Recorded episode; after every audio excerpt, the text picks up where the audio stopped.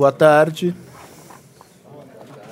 Desculpa a forma abrupta de interromper a conversa, mas é por um bom motivo, é para a gente poder começar o nosso seminário aqui. Eu queria primeiro agradecer a presença de todos e de todas, agradecer imensamente o fato de que o Ronaldo e o Ricardo tenham aceitado o nosso convite. É, esse é um tema que nos desafia enormemente, é, do ponto de vista da compreensão da sociedade brasileira e das implicações políticas que esse fenômeno tem.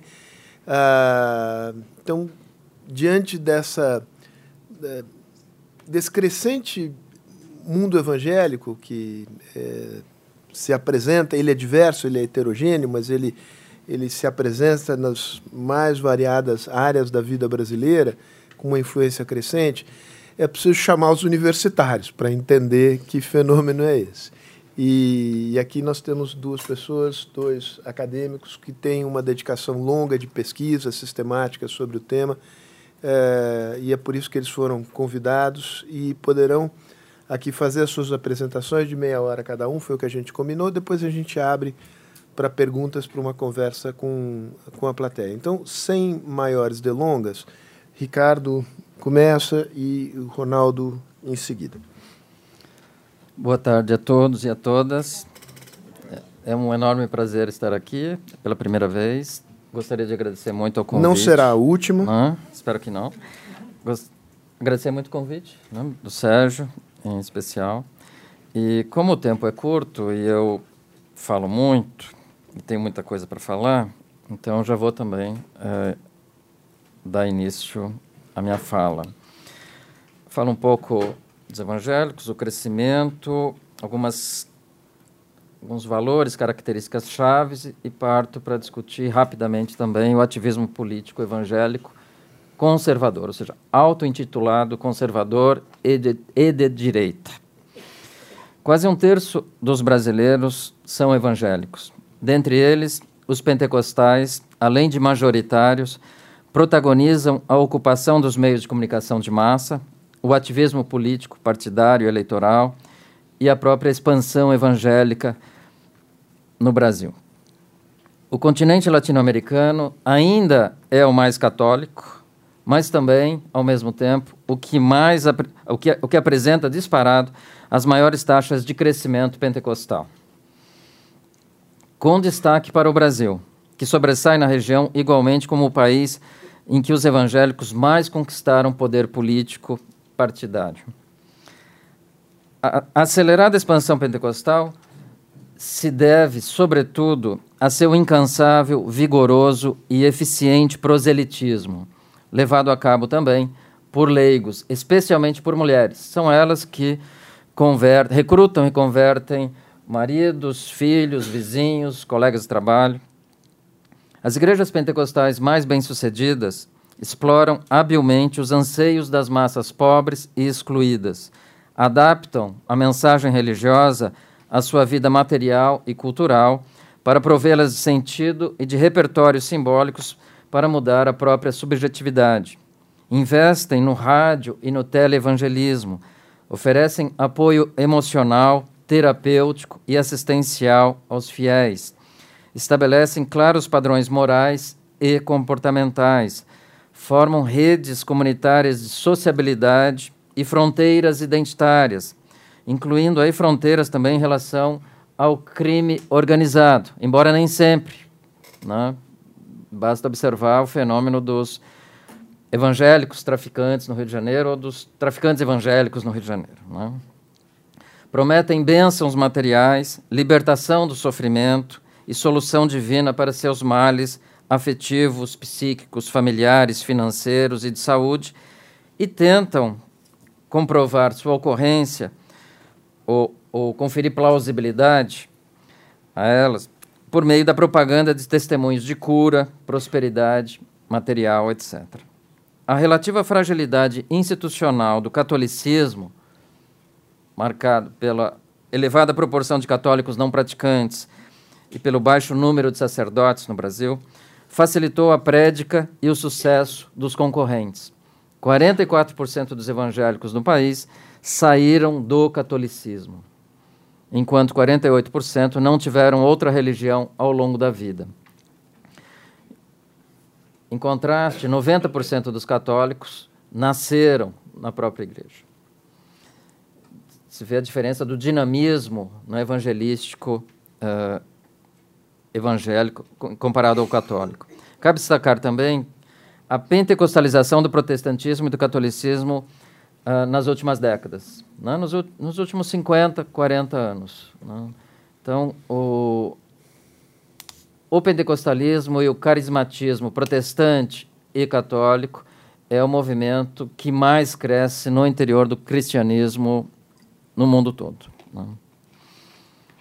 As igrejas protestantes e pentecostais, grosso modo, alcançam públicos e apresentam perfis socioeconômicos e de, de escolaridade distintos. Os protestantes têm níveis de renda e de escolaridade superiores à média nacional. Já os pentecostais se expandem majoritariamente na base da pirâmide social, nos estratos econômica e socialmente vulneráveis, e mais entre os pardos, negros e as mulheres. A pobreza, cabe frisar, favorece a dependência do laço religioso e o torna mais atraente. Os protestantes crescem mais entre os brancos e se concentram nas regiões sul e sudeste. Os pentecostais avançam nas periferias urbanas de capitais e regiões metropolitanas e nas fronteiras agrícolas das regiões norte e centro-oeste, territórios nos quais a presença católica é rarefeita e a atuação dos problemas públicos precária. Nas capitais, as igrejas constroem megatemplos, visando engrandecer e simbolizar sua importância e seu poder. E nas periferias, quem, quem é, convive ou tem, ou tem a possibilidade de frequentá-las, ah, ah, foram construídas miríades e miríades de congregações e templos. Né? Tem ruas que têm dezenas de, de, de, pequenas congregações. Então, aos domingos, há verdadeiras romarias de pentecostais indo às suas respectivas igrejas com a Bíblia embaixo do braço. Né? E, são, e são áreas em que o poder público ou está completamente ausente e a Igreja Católica também não, não está presente. Né? Comparados aos católicos, os evangélicos apresentam níveis de compromisso, de crença e de prática religiosos e de rigor moral bem mais elevados, segundo a pesquisa Religião na América Latina, realizada pelo Pew Research Center uh, em 18 países da região uh, do continente latino-americano e Porto Rico em 2014. Eu citarei apenas alguns poucos dados referentes ao Brasil. Por exemplo, o maior envolvimento congregacional.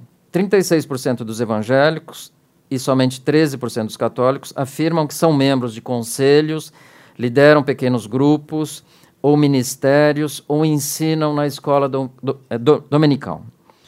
Nível de observância religiosa. 60% dos evangélicos e apenas 23% dos católicos afirmam que oram diariamente frequentam os cultos ao menos uma vez por semana e consideram a religião muito importante em suas vidas. A diferença aí é de 37 pontos percentuais.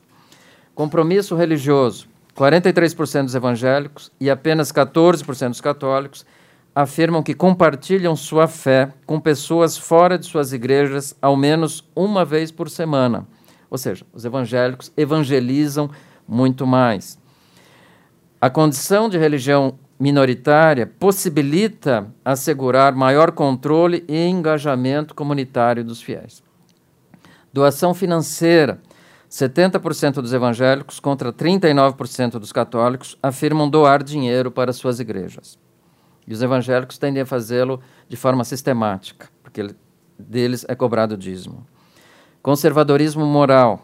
66% dos evangélicos contra 43% dos católicos, se opõem ao casamento gay legal. 84% dos evangélicos e 76% dos católicos afirmam que o aborto deveria ser ilegal em todos ou na maioria dos casos. 76% dos evangélicos e 62% dos católicos concordam totalmente ou majoritariamente com a afirmação de que a esposa sempre deve obedecer a seu marido, tal como a ministra Damares.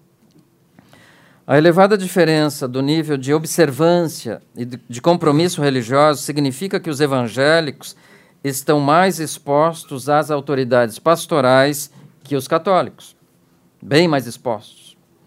Assim, as lideranças evangélicas dispõem de mais oportunidades do que as católicas de influenciar e orientar a conduta de seus adeptos nos planos moral, religioso e, se quiserem, também no plano político. Por outro lado, seus pendores contraculturais e anti-intelectualistas impõem certos limites de classe a seu apelo conversionista, já que encontram baixa receptividade na classe média mais escolarizada. Sua pretensão identitária totalizante e seu moralismo tendente ao sectarismo enfrentam embaraços frente à difusão do relativismo cultural, do individualismo e do hedonismo a pluralização e fragmentação das identidades, a multiplicação das pertenças sociais e a crescente busca de autonomia individual no âmbito da sexualidade e em outras esferas da vida íntima em relação a instituições, autoridades e imposições religiosas tradicionais. O elevado conservadorismo moral evangélico incide sobre a atuação de seus parlamentares, como é, como é bem conhecido. E incide tanto mais quanto maior é a sua dependência eleitoral do apoio oficial de líderes denominacionais. Isto é, os candidatos evangélicos apoiados oficialmente por uma igreja pentecostal, como Assembleia de Deus, Quadrangular, Universal, entre outras, precisam demonstrar na atividade parlamentar um compromisso enfático com seus interesses e causas, interesses institucionais e causas morais. Eles não têm como tergiversar nessas matérias sem perder seu principal apoio eleitoral. Não à toa, prestam contas e obedecem prime primeiramente a seus padrinhos religiosos do que a seus partidos ou co coligações eleitorais e governamentais. Com isso, Assembleia de Deus, Igreja Universal, Quadrangular, entre outras, procuram assegurar seus interesses e defender seus valores por meio do corporativismo de uma atuação corporativista de seus parlamentares, ou seja, daqueles parlamentares que são eleitos, se não exclusivamente, majoritariamente pelo apoio de, dessas igrejas. Corporativismo político-religioso, reforçado pelo comando de partidos políticos, como PSC e PRB, entre outros menores, de redes de rádio e TV, de editoras, revistas, jornais, portais da internet, faculdades, contas no Twitter, no Instagram, no Facebook, grupos de, de WhatsApp, etc. As igrejas evangélicas, no entanto, não formam, de forma alguma, um bloco religioso, institucional e político coeso e homogêneo. Além de se caracterizarem por incessante fragmentação organizacional que remonta à reforma protestante, apresentam elevada diversidade interna nos planos teológico, comportamental, litúrgico, etc concorrem entre si, têm distintas estratégias de visibilização e legitimação e divergentes posicionamentos e engajamentos políticos e ideológicos. Dividem-se entre conservadores e progressistas. Os conservadores são hegemônicos. Na política partidária, os progressistas são ultraminoritários. Contam com igrejas inclusivas, de maioria LGBT, com grupos e militantes antirracistas que compõem, por exemplo, o movimento negro evangélico e com integrantes de movimentos sociais diversos, incluindo o MST. Algumas grandes igrejas pentecostais, ainda hoje, mantêm-se completamente apartadas da política, como Congregação Cristã e Deus é Amor. Ou seja, não são todas que estão engajadas no ativismo político, partidário e eleitoral. Atualmente, não é mais possível refletir, pensar, discutir sobre a democracia brasileira sem considerar o ativismo político evangélico.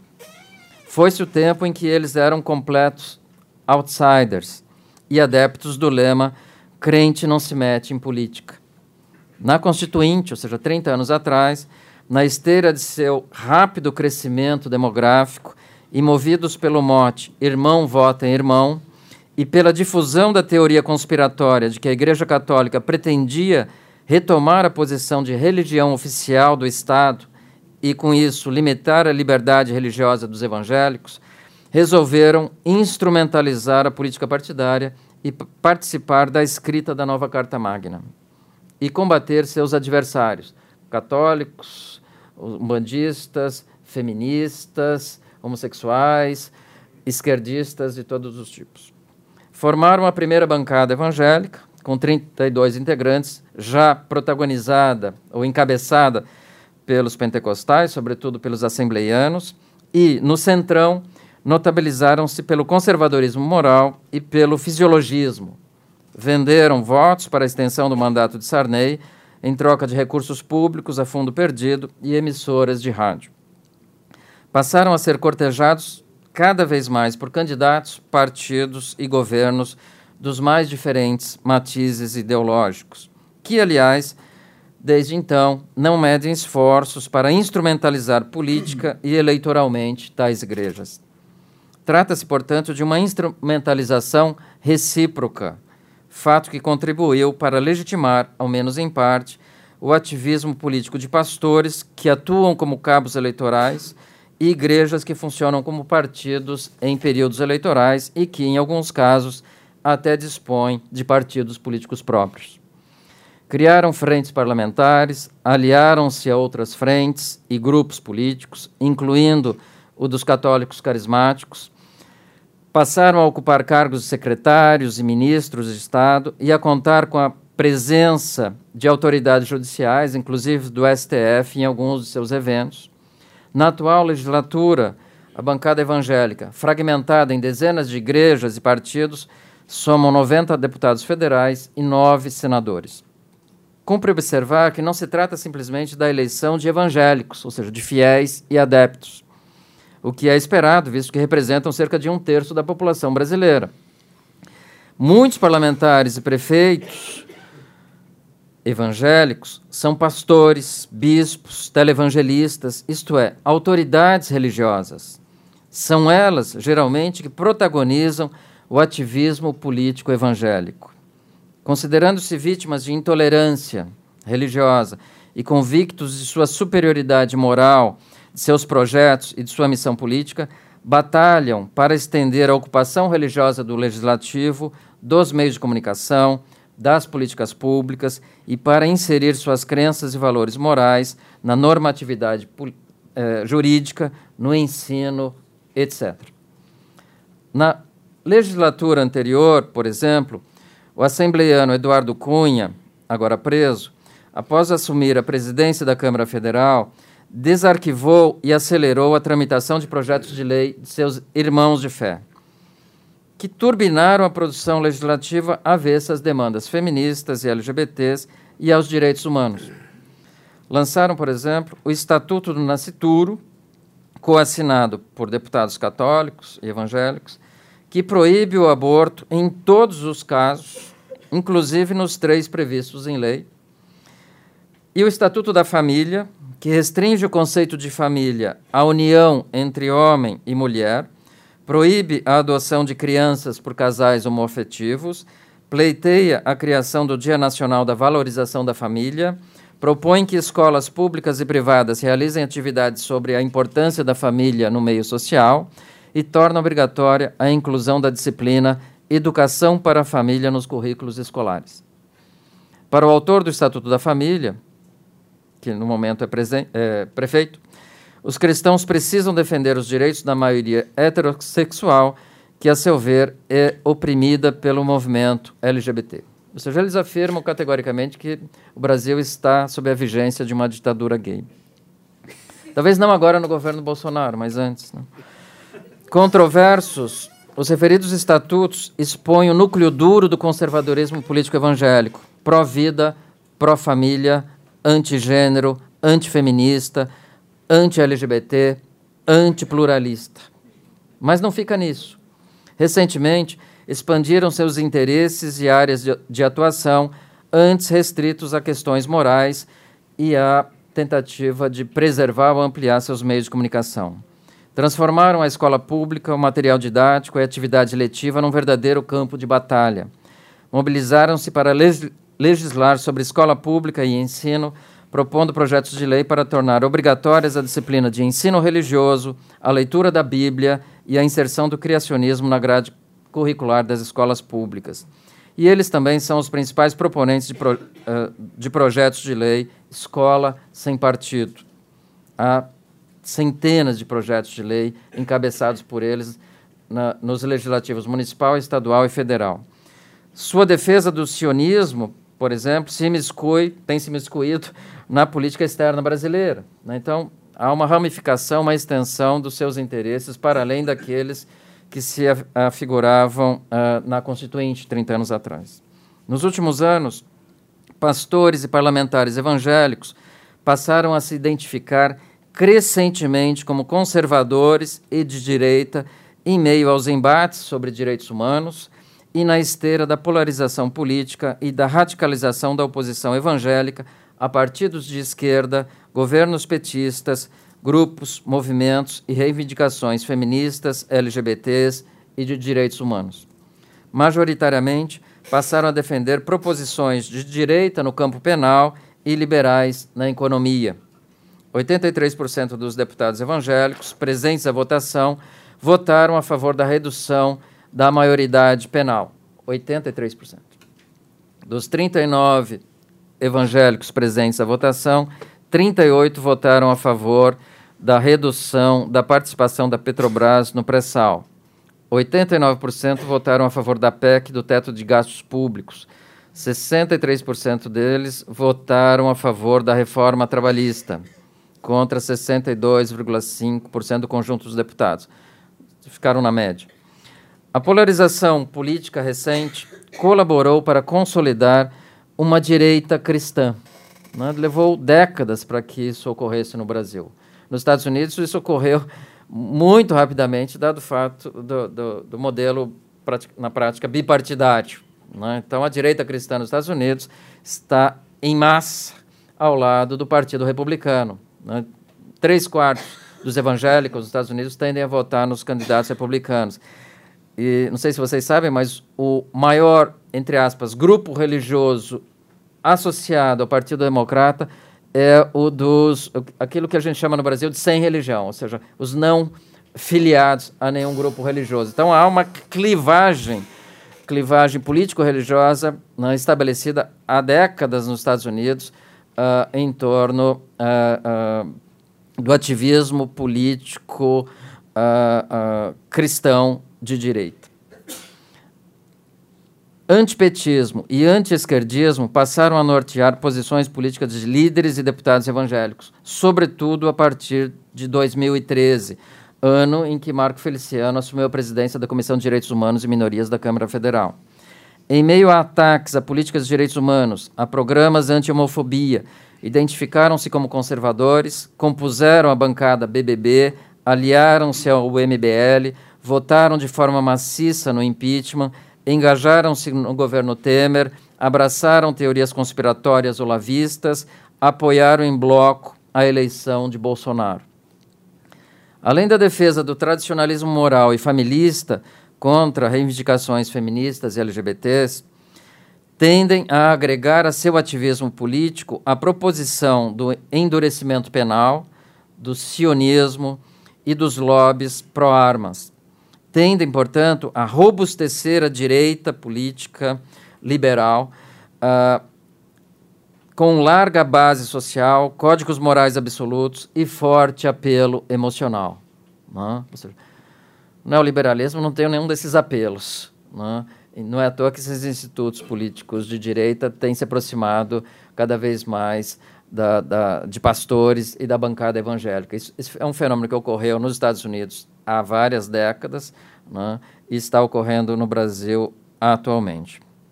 Na última eleição presidencial, a partir de setembro de 2018, igrejas evangélicas tornaram-se bastiões antipetistas e pastores ocuparam as redes sociais para demonizar os governos petistas, o PT e seu candidato. Silas Malafaia, da Assembleia de Deus Vitória em Cristo, apontou seu canhão digital, expressão dele, contra Haddad. Acusou de ser autor do kit gay, essa cartilha do inferno para destruir nossas crianças, tudo entre aspas, e ao PT de ser a favor de erotizar crianças em escolas públicas.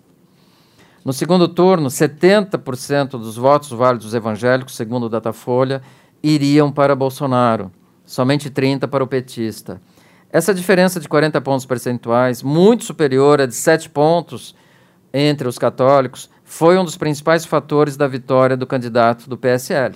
Há, inclusive, um estatístico que considera que uh, isso resultou numa diferença de 11 milhões de votos, que foi o, o mesmo montante separando a votação de Bolsonaro da do Haddad. Cabe fazer um parênteses para destacar que no segundo turno de 89, no segundo, da eleição presidencial de 89, os evangélicos votaram em massa em Collor. Não é a primeira vez que isso ocorre. Né? Difundiram, então, que Lula e o PT iriam estabelecer o comunismo no país e perseguir os cristãos, prendê-los e levá-los ao paredão, fechar igrejas e acabar com a liberdade religiosa dos evangélicos. Desde a Constituinte, disseminam pânicos morais, teorias conspiratórias e persecutórias e, no, nos termos de hoje, fake news. Em 2002, no primeiro turno, 51% dos evangélicos votaram em Garotinho. Primeiro turno, metade dos evangélicos votou em Garotinho. Radialista evangélico que galvanizou o velho sonho desses religiosos de eleger um presidente, o que, a seu ver, traria bênçãos em abundância para o país. Esse, esse sonho de um presidente evangélico ele vem sendo acalentado desde o governo Sarney, uh, quando o Iris Rezende né, tentou se candidatar à, à, à presidência pelo PMDB. Né. Ele perdeu a parada para o Ulisses Guimarães na época. Em 2018. Íris, íris evangélico, né? Quer dizer, o ele é evangélico. É de sim. denominações tradicionais? E, igreja cristã. Não, acho que é chamado igreja. Ele é mulher, não? Os, os, dois têm o mesmo nome, inclusive, né? Isso. E, é, é evangélico de uma, é, de uma igreja protestante mais tradicional, sim. Em 2018, líderes evangélicos apoiaram Bolsonaro, acima de tudo, por considerá-lo representante legítimo de seus valores e capaz de derrotar o inimigo petista e os perigos que lhe atribuíam, implantar o comunismo, perseguir os cristãos, abolir o direito dos pais de educar os filhos, reorientar a sexualidade das crianças, destruir a família. Ajudaram a difundir boatos sobre kit gay, ursal, etc. Bolsonaro se aliou a deputados evangélicos em cruzadas moralistas diversas por duas legislaturas, ou seja, não, não começou ali tão somente quando ele foi batizado no Rio Jordão pelo pastor Everaldo, líder do PSC, né, em 2016. Começou bem lá atrás. Com a pretensão de restaurar uma ordem moral e social tradicional tida sob ataque de forças malignas, o ativismo político evangélico conservador tende a avançar reproduzindo repertórios morais e batalhas políticas da direita cristã norte-americana. Mas não só. Por exemplo, contra o marxismo cultural. Esse combate ao marxismo cultural vem né, do, dos grupos evangélicos da direita cristã norte-americana. E também do Vaticano. A, a, noção de ideologia de gênero foi criada por grupos católicos conservadores em meados dos anos 90.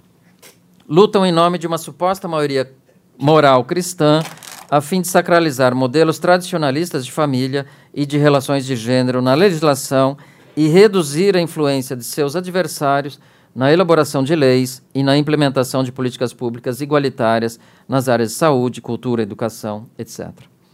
Combatem o que rotulam de cultura de morte e ideologia de gênero. Propõem a legalização de terapias para mudar a orientação sexual de homossexuais, a proibição do aborto nos casos previstos em lei, e assim sucessivamente. Sua produção legislativa tende a absolutizar o direito à liberdade religiosa, a matizar a laicidade estatal, a desqualificar as propostas que classificam como laicismo ou anticristãs e a propor que a legislação se conforme a crenças e valores da maioria cristã em detrimento, por exemplo, de minorias sexuais. Em contraste, seus adversários tendem a propor limites ao exercício da liberdade religiosa e de expressão, a apartar o religioso das políticas e instituições públicas e a rejeitar interpretações e proposições normativas com motivação religiosa. Nesse cenário polarizado, o conservadorismo moral e político evangélico tende a recrudescer, bem como sua autoidentificação e suas alianças com a direita. E também tende a recrudescer né, a, a, a, visibilidade né, dos grupos protestantes progressistas. A visibilidade, não necessariamente o tamanho. Né? Ao mesmo tempo, tende a ser contestado e encarado por seus adversários e órgãos de imprensa como risco para a laicidade e a democracia e obstáculo para o avanço dos direitos humanos. Escolados na guerra cultural, o ativismo dos auto-intitulados representantes de Deus na política tende a acirrar os conflitos políticos, o radicalismo ideológico e a clivagem político, partidária e eleitoral nos próximos anos. É isso. Obrigado. Ricardo, obrigado pela excelente exposição, quadro amplo de um fenômeno complexo. Ronaldo, agora a palavra é tua por iguais 30 minutos.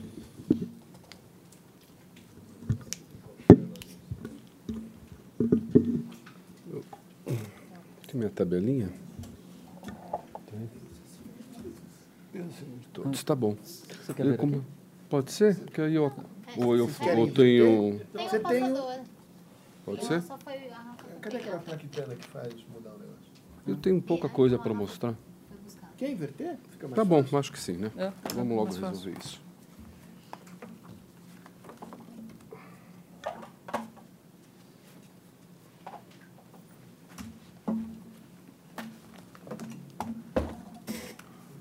Bom, boa tarde a todos e todas. Deixa eu calcular aqui meu tempo.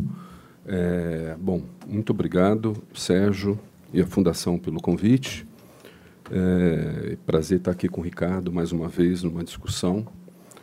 É, e como eu e o Ricardo, a gente já estuda esse assunto há muito tempo, de vez a gente se encontra em, em, em mesas de discussão, é, eu vou tentar. Eu, eu tenho a impressão que nós concordamos com esse quadro, né, geral, é, eu vou tentar simplesmente, simplesmente não, mas tentar ser mais complementar ao que ele disse. Então, talvez eu corte alguns dados que já foram colocados ou reforce outros, né? Mas um pouco para eu não perder aqui a minha é, o encaminhamento da minha fala.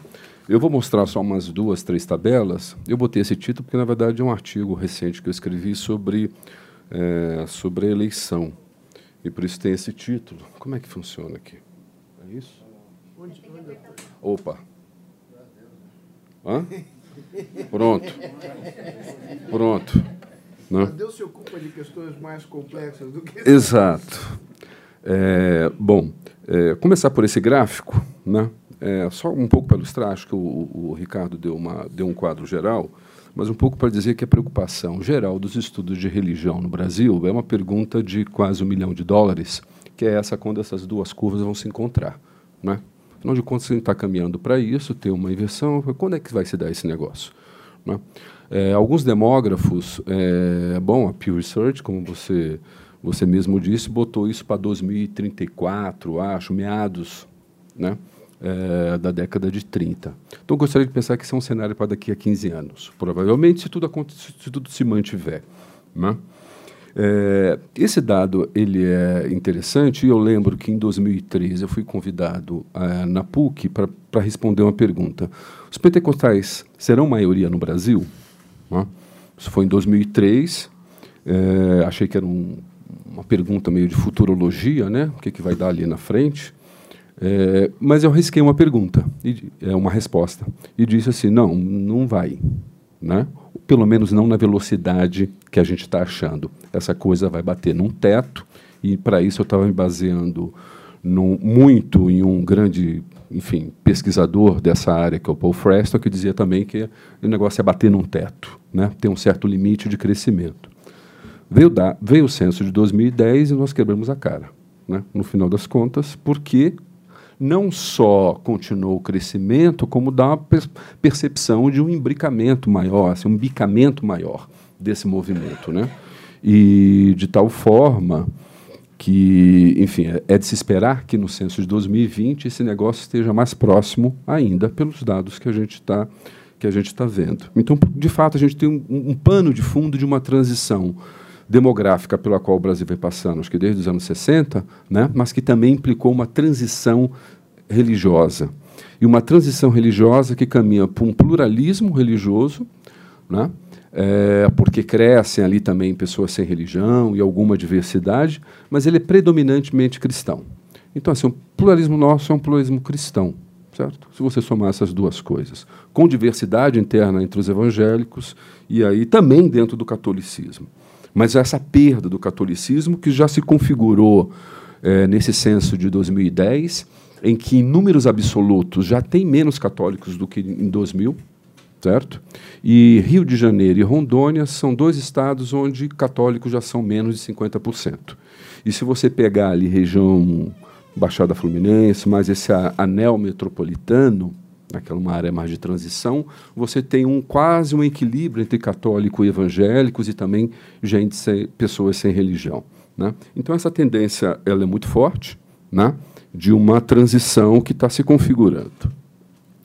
É, o Ricardo também já disse, mas eu reforço, né, de que ela tem se dado em várias camadas várias, da, da, da sociedade brasileira, em vários, é, é, no país inteiro, né? mas ela é predominantemente entre os pobres, uma classe média baixa, entre os não brancos, entre o universo feminino, entre o universo urbano periférico e os menos escolarizados. De uma certa forma, é um, é, do plano demográfico, eu gostaria de registrar isso, que é esse universo que que mais fortemente é, ele está em transição. Alguma transição na classe média, mas ele é acentuadamente entre os mais pobres. A minha experiência de campo, é, como antropólogo, em, em, em, áreas periféricas de São Paulo, onde eu acompanho é, esse universo evangélico, né, eu diria que o que se caracteriza é um, uma mudança, do, sobretudo, da paisagem é, periférica das grandes cidades, que concorrem acho que o Ricardo também já chamou a atenção disso, que concorrem com o crime. Né? Esse decantado traficante evangélico é um pouco um processo. É muito interessante que lá pelos anos 2000 a gente dizia que, de uma certa forma, você tinha um discurso pentecostal evangélico concorrendo com o discurso do crime. E, de uma certa forma, é, pessoas que saíram do crime encontravam no mundo evangélico sentido, ou mesmo uma identidade que dava uma espécie de salvo-conduto que o permitia sair. Né? É, de uma certa forma, a gente tinha essa leitura, né? mas depois outras é, pesquisas etnográficas foram mo mostrando uma certa sobreposição. E aí, bom, enfim, acho que essa é uma discussão longa, o que, que significa. Não é simples, isso que a gente está dizendo, mas é um pouco é, disso que o Ricardo está chamando a atenção, dessa variação, né? que vai inclusive para LGBT, evangélicos, é, do universo das igrejas inclusivas. Então, tem um processo de crescimento e diversificação também do, do, do, do universo é, evangélico. Ainda nessa periferia, eu diria, eu diria que ainda produz é, uma espécie de dois tipos de sociabilidade. Né? É, uma muito baseada em relações fortes, a gente encontra nessas pequenas igrejas relações de parentesco, né? muito você vai ver na membresia, relações de parentesco, relações religiosas que se sobrepõem, relações de vizinhança, aquilo gera informações de trabalho. Então tem uma, tem uma certa virtuosidade nesses vínculos, né? E aí um pouco a ideia de que não é simplesmente uma transformação de vida, né? mas um certo capital social que você adquire numa participação. Né? sobretudo pelo princípio bíblico paulino de ajudar primeiro os irmãos da fé. Né? Então tem toda uma ideia de, de, de, é, de fortalecimento, de proteção que essas redes causam. Mas da mesma maneira como você tem um tipo de sociabilidade como essa, você tem um outro mais fragmentada, pulverizada, esporádica, que eu circulo entre as igrejas, né? que eu estabeleço menos vínculos horizontais. Né? E aí eu tem dois mapeamentos de templos da Assembleia de Deus, eu pego dois modelos, ela está em vias principais e no interior dos bairros onde ela produz esse tipo de estabilidade, e aí você tem um, um modelo universal, que são grandes catedrais e grandes avenidas, e você entra, qualquer está aberto qualquer horário horário do dia, né? e você tem uma relação, isso que eu estou chamando menos horizontal, mais como uma ideia de serviço. Né? E, de uma certa forma, evangélicos, uma parcela deles circulando também que eu digo uma espécie de calibragem da sua religião. Né? Assim, quando eu quero mais louvor, eu vou aqui, quando eu quero mais reflexão teológica, eu vou ali, quando eu quero mais uma oração forte, eu vou acular. Né? De uma certa forma, também tem um, um cerco de um terço, mais ou menos, daqueles que circulam no próprio, no, né, nessa própria fragmentação. Né? É, pois bem, é, se, se isso mostra uma mudança da paisagem na periferia, eu quero dizer que essa paisagem também é auditiva, né? e visual e auditiva. Né? É, tem um trabalho fascinante de uma pesquisadora no Rio de Janeiro que estudou a favela de Acari nos anos 80, depois nos 90, no 2000, né? e ela vai fotografando. E claramente mudou a paisagem da favela. Né? De assim, imagens católicas, ou terreiros, ou certas coisas, foram mudando para versículos, personagens bíblicos. Né? E aí, quando eu estou dizendo essa coisa, não só visual, mas auditiva mesmo, o gospel, você vai ouvindo. Né?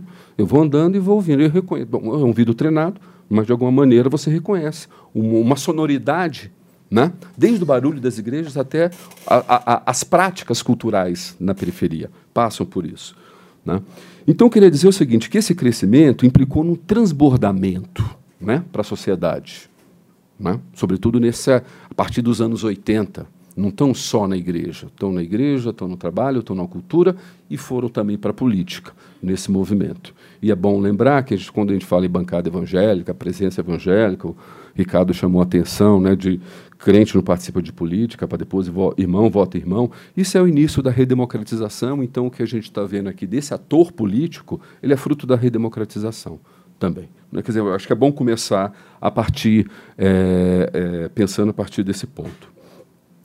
Olhando grosseiramente o que, que significa esse plano da participação política, né, é, atividade política, eu acho que tem mais ou menos, grosseiramente, a gente está, porque é um universo fragmentado, né, mas eu diria que tem dois, é, dois caminhos aí.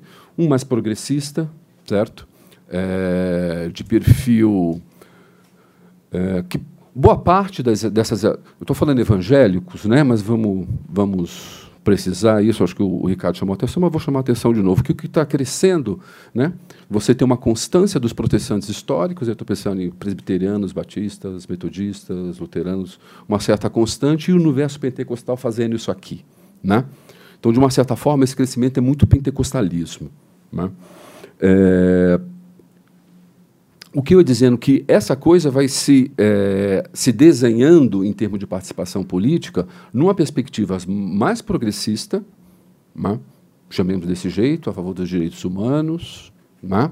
mais próximo da sociedade civil, mais mili uma militância próxima de movimentos sociais e ONGs. Você tem um, você tem um universo por aí e uma via eleitoral que eu queria chamar que acho que foi muito para a via eleitoral foi, digamos, a dimensão conservadora. A gente se divide em dois grupos, mas esse grupo, evidentemente, não são proporcionais. Hegemonicamente, foi uma coisa que o Ricardo chamou muita atenção. Então, assim, de, não só demograficamente, mas é, politicamente, é, tem uma hegemonia mais desse segmento conservador, e esse segmento conservador fez um movimento muito mais em direção à política institucional. E vem certo, isso vem há muito tempo, mas no contexto é, atual, ele vem meio embrulhado com outras coisas que eu gostaria de é, chamá-la genericamente, simplesmente porque está no debate público, né? essa ideia de que existe uma onda conservadora né? no país e da qual esses evangélicos participam com maior visibilidade. E eu queria falar um pouco disso, desse, acho que é também a, a fala do, do Ricardo, então eu queria dizer que tem uma diversidade, tem segmentos à esquerda, talvez no debate a gente vale a pena dizer quem, quem que é isso, você perguntou um pouco para a gente qual o tamanho desse universo, a gente podia arriscar aqui, dizer qual, um pouco a extensão dele, né? É, mas digamos que esse perfil mais conservador, e é do qual que eu vou tratar agora, mais especificamente, ele vem embrulhado nessa onda conservadora e ele participa dela não sendo, é, sendo constituinte e constituída por ela. Eu gosto de dizer isso porque, de uma certa forma, ela, às vezes ela é pano de fundo e às vezes ela é protagonista, dependendo da dimensão desse conservadorismo que está tá no fluxo, né? que está em fluxo. É, chamemos genericamente, a gente já viu que esse negócio é meio errado, né? porque tem toda uma dimensão liberal na economia que, né, que faz com que a gente tenha que quebrar, né? mas eu diria que essa onda conservadora, pelo menos a maneira como é que eu tenho estudado, eu tenho pensado ela de maneira quebrada, como se ela tivesse, pelo menos, do que me interessa para compreender o universo evangélico, pelo menos quatro linhas de forças, certo? assim, que vem se desenhando e de uma certa forma se consertaram aí nesse período talvez pós 2013, certo? Segundo, primeiro lugar, o que eu diria uma primeira linha de força é uma é o que diz respeito a essa dimensão econômica, né? Que ética econômica que está em conexão com esse fluxo maior do debate político de crítica ao Estado, diminuição do Estado, ênfase no empreendedorismo, certo? É, tem toda um, um, uma conversa que, que, que, tem se passado por esses anos, de uma, de uma certa maneira, é, é, parcela conservadoras dos evangélicos é, se conectaram ele com um discurso ético-econômico que é, o, que é a tal da teologia da prosperidade. Né? A ideia não mais de uma ética protestante, clássica, weberiana, baseada no trabalho, nem uma ética propriamente da providência, que é aquela uma situação de pobreza em que, numa situação de dificuldade, Deus te socorre, mas necessariamente isso não significa um acúmulo posterior, né? E uma ideia de prosperidade que você tem que um pouco melhorar na vida e isso daí é desejável de um ponto de vista religioso. Né? O que eu acho interessante nesse, nesse argumento, uma, uma, uma, espécie de conexão de sentido, né, é que você tem uma teologia, essa teologia da prosperidade, uma teologia que não faz uma crítica da desigualdade social. Na verdade, ela reafirma a desigualdade e a possibilidade de ascensão por entre ela. Né? Eu estou falando isso, mas em comparação uma uma outra, aí pensando em termos de modelo, né, uma teologia da libertação, né, em que pensa uma igualdade de um reino de Deus construído a partir desse mundo. Esse universo de igualdade não está na utopia da teologia da prosperidade, né? O que está na utopia é a sua ascensão individual, né, por uma situação de desigualdade. E para isso, essas igrejas são extremamente competentes né, em gerar ânimo, autoestima, atitude, disposição, humores, né? Te provocar, vai lá, enfrenta, abre seu negócio, né? Eu acho que tem um efeito ali catártico, né, nas experiências de culto, mas também todo um investimento da Igreja Universal, por exemplo, em cursos de como abrir um negócio, né? Orientações para você se tornar patrão nas relações de trabalho. Isso é um incentivo de um ponto de vista é, religioso e resolver problemas aqui. De uma certa forma, isso. É, eu acompanhei a eleição do Crivella contra o Fecho no Rio, e acompanhei tanto os, os comícios quanto o, o programa eleitoral, e ele, ele enganchava nessa ideia do empreendedorismo, um pouco indo contra discurso é, política de cotas, Bolsa Família, foi construindo um discurso de oposição a isso. Certo? É importante que se diga também que essa população, por mais que faça crítica, desse Estado protetor também não abre mão né, da presença do Estado na segurança, na saúde, na educação, no transporte público. Acho que isso não é bom não perder isso de vista. Né? Eu acho que esse voto foi meio capturado num discurso contra o Estado, era muito mais, ao meu ver, uma ideia de um Estado corrupto né, ou um Estado inoperante. Né? E aí acho que essas pessoas. Aí, quando as pessoas falam Estado mínimo, também acho que foram capturadas, mas estão pensando outras coisas né, que foram registradas. É, essa é uma linha de força da ética econômica.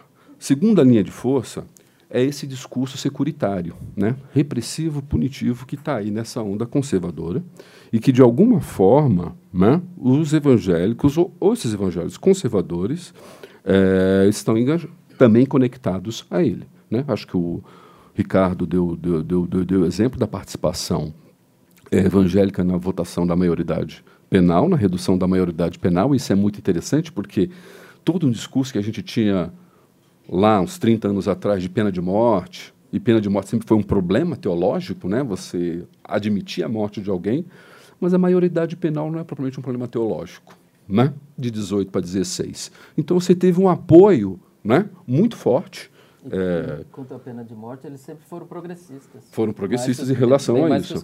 Bem mais do que Então, assim, ficou no, esse deslocamento de pena de morte para a maioridade penal permitiu um engajamento né, do evangélico nisso. E diria também que aí tem toda uma, uma preocupação com a ordem. Né? Também um discurso de ordem, né? uma percepção de que o país está uma bagunça, tem uma desordem. Né? E aí o discurso militarista, de uma certa forma, ele também é bem-vindo né? hierárquico. E não por acaso, eu sempre digo isso, salva honrosas exceções, é, os evangélicos, boa parte deles, sobretudo os pentecostais, permaneceram omissos durante a ditadura. Né? Então você, evidentemente, tem, tem contra-exemplos disso, mas foram muito, muito menores. Né? É, eu diria que tem essa participação da bancada da bala, eu diria que a bancada evangélica é uma espécie quase de linha auxiliar, né? não é o protagonismo do discurso, mas o que me tem me chamado a atenção, eu falei essa coisa de apoio ao militarismo, mas a recepção, uma, uma certa boa recepção dessas coisas das armas entre os fiéis, que um pouco me, me incomodou e virando um certo perfil americano também eu tenho essa sensação, né, de virar um, cada vez mais essa guinada está ficando mais americana no seu tradicionalismo. O dono da Riachuelo, que uhum. era pré-candidato a presidente da República uhum. em 2018, tinha comprado completamente esse, esse discurso tá. também. Bom, terceira linha de força. Né? Terceira linha de força, eu diria que ela é, é esse onde eles são os principais protagonistas, que é o plano da, da, da moralidade, né? o plano dos costumes.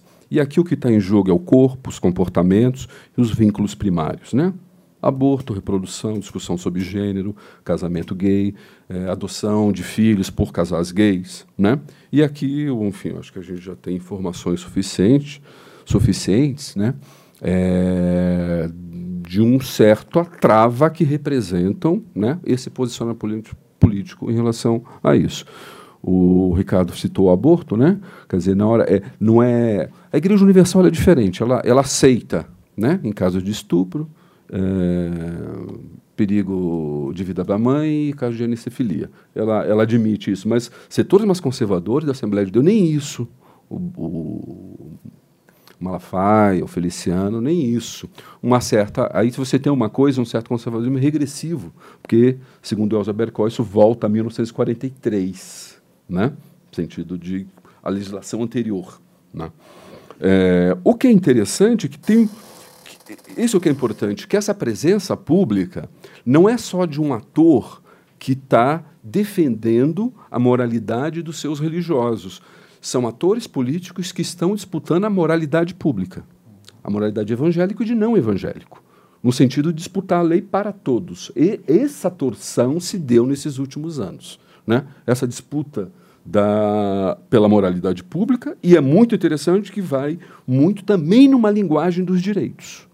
Os linguagem dos direitos não está só na esquerda, mas também né, o direito do nascituro, né, o direito da liberdade de expressão, que significa dizer que você é, pecador na sua, na sua opção, condição de LGBT, certo? É, enfim, é muito interessante que você tem aí nesse movimento, portanto, evangélico, um certo conservadorismo, certo? Mas de perfil diferente do católico, em certo sentido, que eu chamaria de um conservadorismo mais tradicional, mais que resiste ao mundo, né? às transformações. O conservadorismo evangélico é um conservadorismo ativo, né? transformador que disputa ali o espaço. Não só, só numa defesa, mas disputando, né, uma, provocando transformações. Essa ideia de né, ativa né, desse conservadorismo o torna, portanto, um ator político decisivo, agressivo, intencional. Né? É, e o que é mais interessante, que está tá, tá se desenhando, sobretudo no cenário atual, né, é um, um, um, discurso de disputa pela moralidade pública baseada numa ideia de maioria, que é uma coisa que tenho reparado está se construindo. Queria citar alguns exemplos. Em 2013, junho de 2013, Malafaia faz uma, uma, uma, um, dos, lá, um dos eventos e diz: bom, a minoria gay não pode se impor à maioria. 2015, Cunha, presidente da Câmara, ainda respeitável, em abril, em, no Roda Viva, perguntam para ele: e o aborto? Ele diz: eu não coloco nem em votação, porque a maioria não quer. Não, não coloco em discussão, nem em votação. Não coloco em discussão. A atitude antidemocrática é não permitir que a diferença apareça. Ele diz: não põe em discussão porque a maioria não quer. E durante as eleições, o Bolsonaro falou que quem não tiver de acordo com a vontade da maioria que sai do, que sai do país. Né? É, eu acho curioso, né, porque, de uma certa forma, os evangélicos têm, é, esses mais conservadores, têm é, defendido essa ideia de uma maioria, que não é demográfica ainda, mas para isso ele amplia o leque e fala de uma maioria judaico-cristã, puxa o judaísmo mais recentemente, era só né, a ideia do, do, de uma maioria cristã, e aí puxam os católicos para se associar e construir Aí um discurso que eu diria que assim quando eu converso com, com, com os protestantes eu, eu, eu gosto de lembrá-los que quando ele chega no Brasil chega ao Brasil né o discurso era de é, minoria religiosa né? E a gente sabe que a República ela permitiu enfim na sua declaração na separação da igreja do Estado né ela não só não admitiu ter uma religião mas ela pro, protegeu a diferença e é muito interessante que por muitos anos por muitas décadas os evangélicos tinham um discurso de minoria e quanto agora estão ficando, digamos, uma maioria política se torna também um discurso de maioria, uma maioria demográfica se torna um discurso de maioria política, né? não respeitando as diferenças. E eu diria uma concepção de democracia baseada na vontade da maioria e não como proteção de minorias. É um pouco isso que, tá, que, que tem se desenhado. Então, o primeiro vetor, economia, o segundo é securitário, o terceiro, moral, e o quarto, por fim, né, e já caminhando para o meu último movimento, é, que, eu, que eu chamaria de, um, de uma linha de força de intolerância que temos experimentado em diversas dimensões nos últimos anos. Né? É, eu, aqui eu queria, eu queria dizer o seguinte, que um pouco essas coisas vão passando né, lá no sistema político, em parte, embaixo, e isso tem polarizado a sociedade, e essa polarização ela desce para o plano das relações interpessoais. Né? Basta pensar quanto, com quanto as famílias estão divididas, como foi o Natal passado, né? para você pensar que essa, que essa tensão se estabeleceu. E, de uma certa forma, é, é, é, enfim, eu acho que o Brasil está meio assim. Né? Os afetos sociais estão lá em cima. E você vê essa lógica de produção de inimigos. Né? Aí eu quero lembrar alguns, alguns, alguns afetos, só para a gente lembrar que estavam aí no debate público. Né? Quando teve a discussão sobre maioridade penal, se falou muito em termos de vingança né? contra o menor infra infrator com a qual eles estavam de acordo. Quando se fala de gay, se fala de fobia, uma espécie de repulsa. Né? Quando se fala da esquerda, se fala de ódio político. Né? E quando se fala de outras religiões, se fala de demonização. Eu queria dizer o seguinte, que né, vingança, fobia, ódio, demonização, isso tem, de uma certa forma esse vocabulário está aí, ele está posto e ele tem cara é, perfil religioso. E eu diria que é, um país que foi muito lido na chave do sincretismo, da cordialidade, apesar da sua violência implícita, acomodação, né? Coisas que implicam ajustes, negociações, de repente todo o nosso vocabulário é guerra, guerra espiritual, né? guerra contra o tráfico, né? intolerância, intolerância política, intolerância religiosa. De repente ficou o nosso vocabulário todo desse jeito. É, eu só falei que ia mostrar só uns dados, é, só essa tabela, só para concluir, mostrar duas tabelinhas, que foi isso que o Ricardo meio que também termina. Você falou é, um pouco, não sei se as pessoas pegaram, mas vendo choca mais, né? Em primeiro lugar, essa é uma pesquisa da Folha três dias antes é, da eleição do segundo turno, né? É, onde claramente você vê o comportamento, a intenção de votos no Bolsonaro e no Haddad. Né? Chama atenção a, a, a, evangélico, 70%, 69% a 31%. Religião judaica, em menor número, 61%. Né? Uma presença forte nessas duas coisas. certo?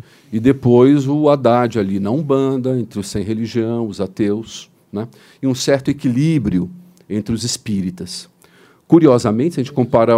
Os católicos é interessantíssimo, porque no final das contas, embora a maioria tenha votado nos católicos, ainda assim eles votaram menos. Né? E tem um certo equilíbrio, que eu acho que católico ainda é o grande mediador cultural desse país. Né? Ele fica ali nessa, nessa, nessa divisão. Isso é proporcional, mas eu acho que quando isso aí, o pesquisador do IBGE jogou isso sobre, a, sobre os eleitores, em números absolutos, aí a coisa fica mais chocante. Né? Então, assim, o católico, que é a grande religião, tem uma diferença de menos de 200 mil pessoas, é o menor que tem, o equilíbrio. Né? E a coisa evangélica é assim 11 milhões, que no final é superior à diferença entre voto do Bolsonaro e do Haddad. Eu acho que isso aí ele é sintomático de como ele capturou essas dimensões que eu tô que eu estou elencando, essas quatro forças, pelo menos um pouco esse argumento. E aí, é, concluindo mesmo, né, eu só queria lembrar o Ricardo, pouco antes estava contando para o Sérgio, que trabalhou numa pesquisa com Flávio Pierucci, em 87, sobre a bancada evangélica, e o Flávio Pirucci, que é um sociólogo da religião da USP, falecido, saudoso, está fazendo falta, está fazendo muita falta para entender isso que está acontecendo hoje. Ele escreve um artigo chamado As Bases de uma Nova Direita. E é assim, eu recomendo, está na revista do Sebrap, Novos Estudos, de 87. Né? 87, 87, 87, onde eles entrevistaram 150 malufistas e janistas. Né? Eu já dei para meus alunos e o impacto é assustador, assim, porque as pessoas mas, bom, mas tudo já estava lá. e não estava ao mesmo tempo. Que você olha e você fica vendo como as questões, por exemplo, essa questão do mérito, do empreendedorismo estava lá. Né? A coisa da repressão estava lá muito com segurança pública, ainda não estava posta a coisa da segurança privada. A coisa da sexualidade ou da moral estava pornografia, como se o problema dos anos 80 fossem banca de revistas e cinema pornô que podiam tinham na paisagem ur, né, urbana. Isso desaparece, foi para a internet. Eu acho que o problema que se coloca hoje o que indica avanço né, nesses 30 anos é a questão LGBT, questão de gênero. Né? Essa coisa avançou. Né? E eu acho que eu tenho toda uma proposta de voltar, de recuo. Então, acho que é uma coisa muito complicada, falávamos disso, disso antes, que não é só progressista, mas é extremamente regressista. E o que eu acho que é mais surpreendente do texto do, do Flávio é que, é, embora ele fale, a presença evangélica é muito pouca no texto. Texto longo, né? um artigo longo, tem pouca presença evangélica. Ele cita e fala assim, né? tem um povo barulhento aí no Congresso. Né? E ele fala de Dom Paulo, do, da Teologia da Libertação, da Arquidiocese de São Paulo. Né? Ele, vai falando, ele vai contando isso como se fosse esse universo contra o qual ele tivesse que falar, e a pouca presença evangélica. Eu deixo isso no ar porque esse texto me dá uma sensação de que tem uma coisa de fundo aí, de longa duração da sociedade brasileira. Né? em relação a esse conservadorismo.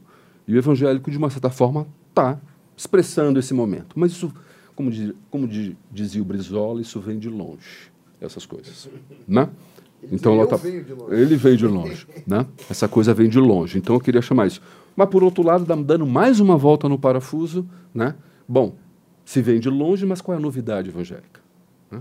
Eu acho que essa ideia de guerra, de conflito, uma postura mais ativa em relação ao conservadorismo, eu acho que é uma característica nova de uma disputa. Né? E no sentido menos católico da totalidade, né? mas sabendo que alguns vão ser salvos, essa ideia de que você pode trabalhar com alguns e não com todos, e não atender a todos. E é meio sim, sim, não, não. Eu acho que essa postura é, política que está no próprio ethos né? É, favorece a isso. E aí, é, é, nesse sentido que a gente tem que pensar, que eu gostaria um pouco também terminar, né? afinal de contas, qual a extensão dessa maioria que está se desenhando, esse discurso de maioria, qual o tamanho dele. Né? Mas, assim, como se precisasse, de fato, uma maioria demográfica para fazer o que faz. Né? Mas é uma maioria que se impõe né? pela, pela vontade. É, e aí, assim, já que eu falei do Paul Freire, deixa eu falar essa última frasezinha dele também, um pouco pensando nessa transição. Paul Fresson diz assim, de uma, uma espécie de tautologia sociológica, que ele diz, quanto mais o Brasil vira evangélico, mais os evangélicos viram brasileiros também. Né? Que são muito católicos. Aí eu acrescento, põe uma vírgula, que são muito católicos. Estou dizendo o seguinte, que no, eh, esse cenário, é, de uma certa forma, tá, que a gente desenha com certa... meio um pouco tenebroso, né? Eu, acho que, eu acho que tem umas coisas de Brasil aí que podem um pouco suavizá-la. Ou seja, a esculhambação sempre vence no final. Né? Mais ou menos isso. Tá? Era isso. Obrigado.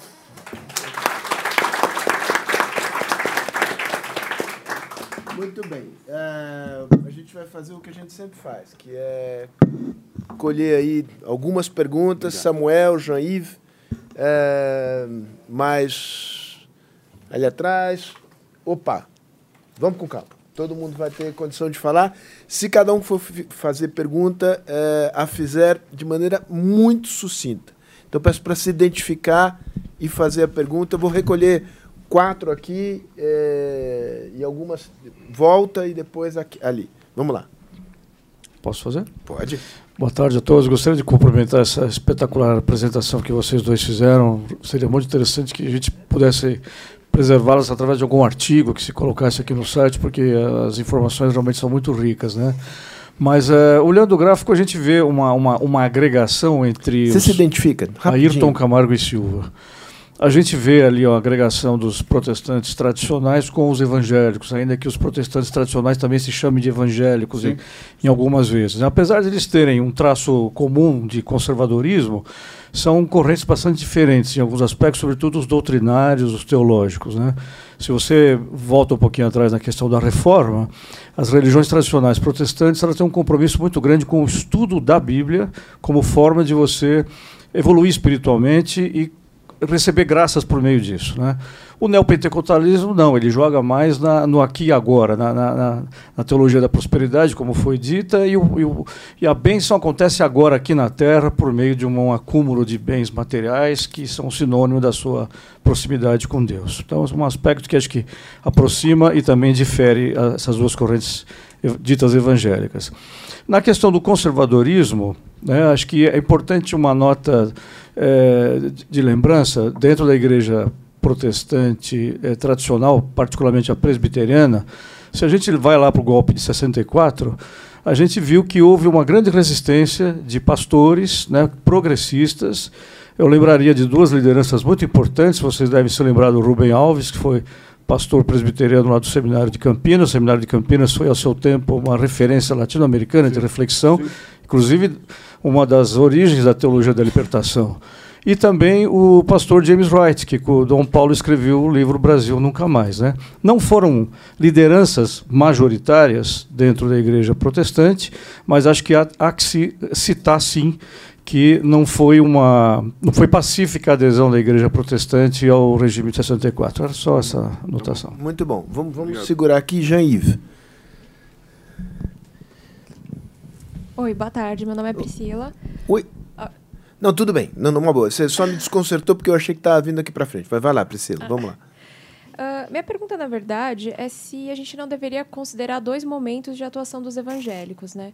É, do meu ponto de vista, primeiro tem um efeito do evangélico na arena eleitoral, onde a gente tem um sistema partidário que acaba favorecendo a atuação e a importância desses atores, né? Então, como os dados foram bem claros, né? O efeito que eles tiveram no apoio para o Bolsonaro. E o outro ponto, que é a minha dúvida, é com relação aos evangélicos na arena governativa, né? Porque, por mais que você tenha um número muito grande de produção de projetos de lei, para um deputado conseguir aprovar um projeto de lei é algo muito custoso. Né? Então, me parece que, mesmo o, é, o Feliciano, né, quando ele teve uma atuação muito forte na Comissão de Direitos Humanos, me parece que o resultado foi muito mais de atrasar uma pauta mais progressista do que de conseguir realmente impor qualquer tipo de questão religiosa. Né? É, o que eu quero perguntar é, que, é que se há realmente é, uma ação efetiva deles na arena governativa, pensando que questões mais polêmicas como é, aborto, maioridade penal, há um processo de judicialização da política, então que acaba escapando da plenária, né? Muito bom. Jean-Yves, aqui na frente. Meu nome é Jean-Yves, eu sou francês e o meu trabalho é tentar vender para estrangeiro a complexidade do Brasil, que é uma tarefa quase impossível. É, além desse, desse lado profissional, eu sou muito ligado aqui em São Paulo com a comunidade judaica. Aqui em São Paulo, se você frequentar um pouco os espaços da comunidade judaica, principalmente a, a, as, as instituições que providenciam serviços educativos, é, quase a metade da população que frequenta são evangélicos. Se você visitar casas de evangélicos, eu não estou falando só dos pastores, mas também dos fiéis, você tem a impressão que há um roubo de símbolos. É muito comum, por exemplo, apartamento de evangélicos com mezuzota na, na porta. Então, eu quero saber, é, eu fiz uma viagem alguns meses atrás para Israel e nós fomos encontrando brasileiros lá evangélicos e eles solicitaram familiares para fazer o, o, batizado deles, porque é bom ter um judeu que saiba falar, por exemplo, aramaico, aramaico hebraico e fazer o batizado. Eu quero saber o que, que esses evangélicos querem, essa intolerância, ela pode levar a, a, a discriminações? E, a minha impressão é que Eles são... É, a minha impressão é que são é, sionistas antissemitas no final das, das contas. Mas eu gostaria de saber das suas avaliações. Samuel, Samuel, Samuel. É, Samuel Pessoa, pesquisador da Fundação Getúlio Vargas. Eu queria que vocês é, abordasse o tema de um foco um pouco diferente que vocês fizeram na apresentação de vocês, que é olhar a expansão, aquele gráfico impressionante das duas curvas que vão se trocar, tocar lá em 2035, menos do ponto de vista da oferta da, dos serviços religiosos, mas mais do ponto de vista da demanda. A minha pergunta e a minha suspeita como economista é que provavelmente quando uma família ingressa numa denominação evangélica, a vida dela melhora o cara para de beber, para de bater na mulher, começa a, por causa disso, progredir no trabalho, a renda aumenta. E isso deve ser um Desculpa, fator. é por isso que você veio aqui. Um fator de, de crescimento. Queria saber se essa intuição de um economista faz algum sentido. Tem naquele texto do, naquele livro de Gessé de Souza, a, a nação batalha, a classe batalhadora, tem um capítulo sobre evangélico que eu acho que dá para ter essa leitura que eu estou tendo. Então, primeiro queria saber se nos estudos antropológicos esse fato é identificado ou não. E a segunda coisa, se for verdade isto, por que, que outras igrejas e por que, que a Igreja Católica não consegue desempenhar esse papel? Eu pergunto a vocês, vamos lá, só para organizar. Vocês preferem responder essa primeira rodada e a gente faz uma segunda, ainda que sob pena de esticar um pouquinho aqui tudo o horário? O que, que, vocês preferem? Não, Ou colhemos tudo de uma vez? Agora? É, pode ser agora. Pode, pode ser, agora. agora. Então vamos lá. Bom, obrigado pelas questões. O Ayrton, é, concordo inteiramente né, com a observação de que uh, havia teólogos, pastores que se opuseram à ditadura militar, entre eles Rubem Alves, James Wright, muito conhecidos. Uh, mas foi uma minoria. Né? Então, o, os evangélicos no Brasil é, combatem e temem o comunismo desde os anos 20 do século, um século, já faz um século, que esse combate ao comunismo. E, e o discurso militar né, é, estabeleceu uma forte afinidade com esse temor, inclusive em, em parte considerável também dos católicos né, no Brasil naquele período do, dos anos do início dos anos 60, né?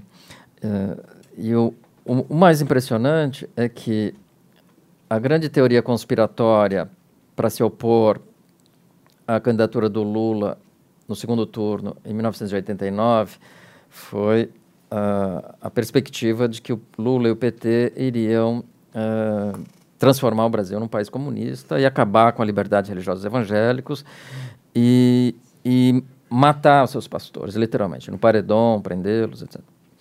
Eles faziam uma série de. Eu entrevistei muitos pastores, eles faziam uma série de referências né, ao comunismo soviético e à perseguição aos cristãos.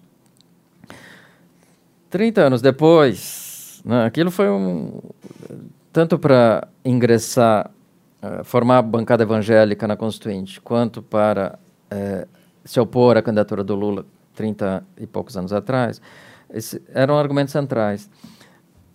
Para participar ativamente né, da, da campanha pró-Bolsonaro, foram os mesmos argumentos. Né? Ou seja, anticomunista, somou-se o antissistema político, anticorrupção, esse tipo de coisa, mas uh, uma das razões centrais para combater o PT era que era comunista. Né? Queria transformar o Brasil numa grande Venezuela. Esse era o, né, o discurso central. Então, isso é, esse morto continua redivivo o tempo todo né, nessas teorias conspiratórias, persecutórias. Ativa, reativados o tempo todo pelos evangélicos e pelo clã Bolsonaro e Olavista. Uh, a Priscila pergunta sobre a efetividade. Né? Eles martelam muito, gritam muito, esbravejam muito, de forma agressiva, etc, etc.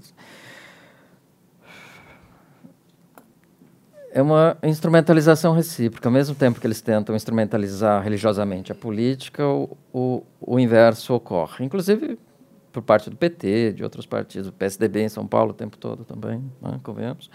Uh, tem um núcleo aqui dentro do PSDB o Alckmin fez muito isso, o Dória fez muito isso e agora também o Covas. Não?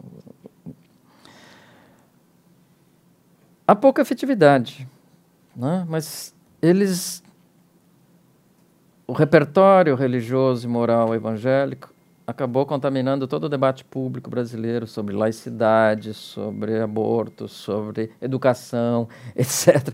Não é pouca coisa o que está ocorrendo. Né? Ah, a, a, tramitação de uma série de projetos de lei, também de interesse de minorias, ela está completamente, há, há 20 anos, parada no Congresso Nacional, não vai para frente. A dos evangélicos também não consegue ir para frente. Né? Não conseguia, não sei se vai conseguir nesse, nesse, nesse, nessa legislatura. Então, é a, é a, via da judicialização que as minorias estão conseguiram, a união civil, né? o aborto de anencéfalos, esse tipo de coisa. Então, há pouca efetividade, porque uh, uh, parte da classe política secular tenta instrumentalizá-los e joga o jogo, mas não adere para valer as suas teses. Né? Então tem muito ali de hipocrisia, né? talvez lado a lado. Né? Mas, por enquanto, a efetividade é relativamente baixa, mas o impacto que eles estão tendo é enorme né? e é crescente e tende a se ampliar, a meu ver. Uh, bom, a incorporação evangélica de símbolos religiosos de outras religiões. Isso, o Ronaldo fez o mestrado, eu também no meu mestrado trabalhei com os neopentecostais, eh, encabeçados pela Igreja Universal, e ambos vimos, entre outros pesquisadores, tantos pesquisadores, uh, essa incorporação de símbolos religiosos da Umbanda, do Candomblé, né, do catolicismo popular, feito pela Igreja Universal. Uh, e mais recentemente, mas não só no Brasil, isso já é um fenômeno também nos Estados Unidos, mas no Brasil ele tem se ampliado muito na última década, Uh, e a Igreja Universal faz parte disso, com a Menorá, quer dizer, com o Kippah, dizer, o, Edir Macedo quase como um profeta, a construção do Templo de Salomão, né?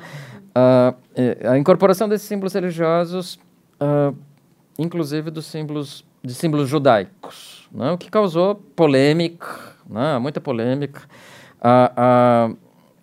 judeus que aceitam, inclusive visitam o Templo de Salomão, há muitos, e outros que rejeitam, consideram isso um verdadeiro absurdo, uh, uma apropriação indevida, inadequada. Uh, eles são sionistas, né? inclusive a bancada evangélica, que criou um enorme constrangimento né, para esse governo com os ruralistas, por exemplo, com, né, podem sofrer o boicote de, de países árabes que compram carne né, halal no Brasil. Uh, eu não diria que são antissemitas, né? mas são sionistas e têm incorporado esse discurso. E o elemento da intolerância é muito forte contra os cultos afro-brasileiros. Então, essa demonização dos cultos brasileiros, que já foi encabeçada pela igreja, pelo catolicismo até os anos 50, né, uh, passa a ser posteriormente uh, levada adiante pelos pentecostais em particular pela Igreja Universal, pela Deus e Amor e outras igrejas pentecostais menores. A questão do Samuel,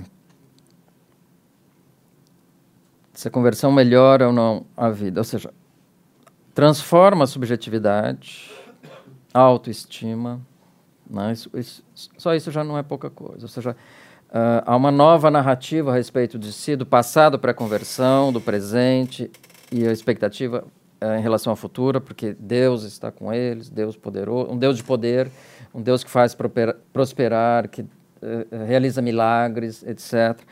Então, isso não é pouca coisa. Uh, eu tenho certas desconfianças do, do né, daquele capítulo no livro do Gessé, da, daquele pessoal que trabalha com ele.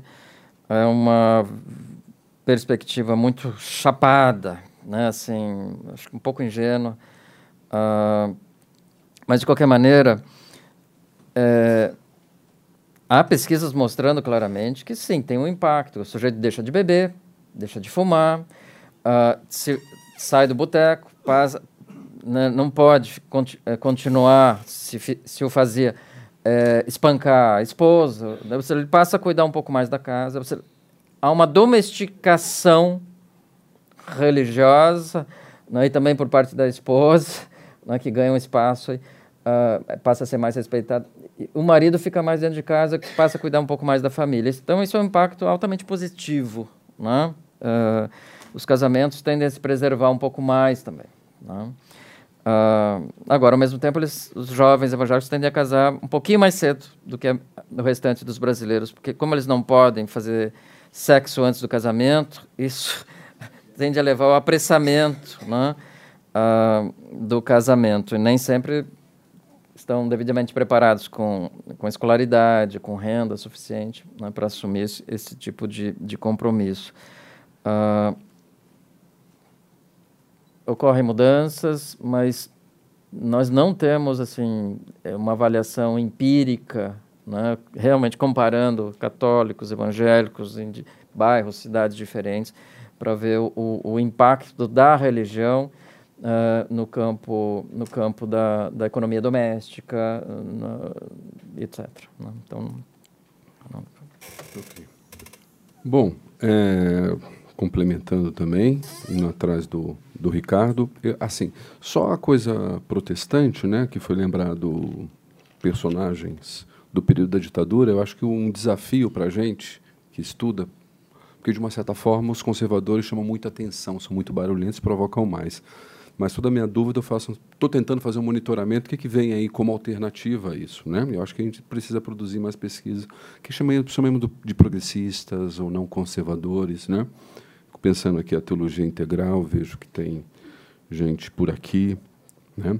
É uma presença de pastores batistas que eu estou vendo muito surgindo e um discurso do Luther King aparecendo, uma coisa muito, muito interessante, o ressurgimento do Luther King. Né? Movimento ne né? negro evangélico. Um movimento negro evangélico. E eu sempre, lá nos anos 80, estou perguntando, tem no Jura de Libertação, por que, que evangélico um pouco... Os protestantes vão muito mais por aí. Você citou Rubem Alves, né?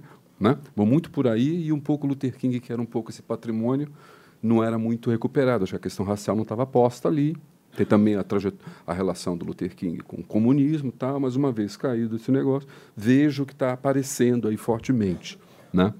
É, mas, de forma geral, deixa essa frase. Eu acho que o terreno evangélico é árido por progressismo, mesmo com, com todas essas coisas surgindo. Acho que é um terreno árido. Né? Priscila, é, eu não tenho, enfim, eu tenho essas tabelas, eu estou fazendo assim, todas as propostas, PL, todo projeto de lei, tudo que, que, que, que um deputado da bancada faz na última legislatura, a gente foi lá e puxou a Câmara, da, a Câmara Federal, é ótima, pegar o site, né? fizer uma classificação disso. Né? É muito interessante que as questões que a gente chama de ordem moral, que é essa que a gente está discutindo, elas estão meio do meio para o final. O principal tem aí, como é esperado, questões de economia. A segunda, questões de segurança, isso que me impressionou a quantidade de projetos nessa área.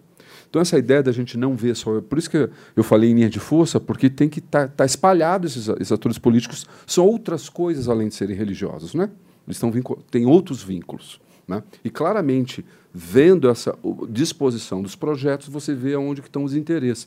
E esses morais são poucos, mas eles são fundamentais porque são bandeiras. Isso aqui produz voto, produz alinhamento. Então, às vezes, o negócio é muito mais fazer barulho do que achar que aquele negócio vai para frente. Né? Eu acho que tem que ver qual, é, qual a coisa estratégica. E, assim, também uma coisa que a gente fez mapeamento de proposições, mas também onde eles estão nas comissões, porque é uma maneira de fazer uma anatomia. Né? E, novamente, é o de ciência, tecnologia, informática e comunicação. É ali que está o. Né? Ali onde é que põe as fichas, né? onde tem o maior número de deputados evangélicos. Então, acho que é, é, é, bom assim, também deslocar essa questão moral né? e pensá-los espalhados. E eu acho que. Aí é o tema da proteção dos dispositivos de mídia que eles Sim, é isso, é isso, é, é isso, é, é isso. O, o, interesse é esse. Então, é, tem... Aí é jogar na defesa para proteger as trincheiras que eles têm. Ou nem defesa, ir para cima, é, é expandir. Isso é isso, isso tem força investimento. Para estrepar a Globo, digamos assim. Sim, sim, sim, sim. Eu acho que tem que olhar isso, tem que olhar esses atores eu sempre digo que a, na Universal, olha, a unidade é política, econômica e religiosa. Política, IFE, econômica, IFE e religiosa. Ali é um, um certo grupo que às vezes você tem que comparar ele com o Silvio Santos e com o Roberto Marinho, não necessariamente com o Padre Marcelo. Uhum. O jogo tem que, uhum. tem que ampliar. É, sobre a coisa do, do, de Israel, assim, Israel sempre teve no horizonte evangélico, né? Eu sempre achei católico olha para Roma, evangélico olha para Jerusalém desde sempre, né?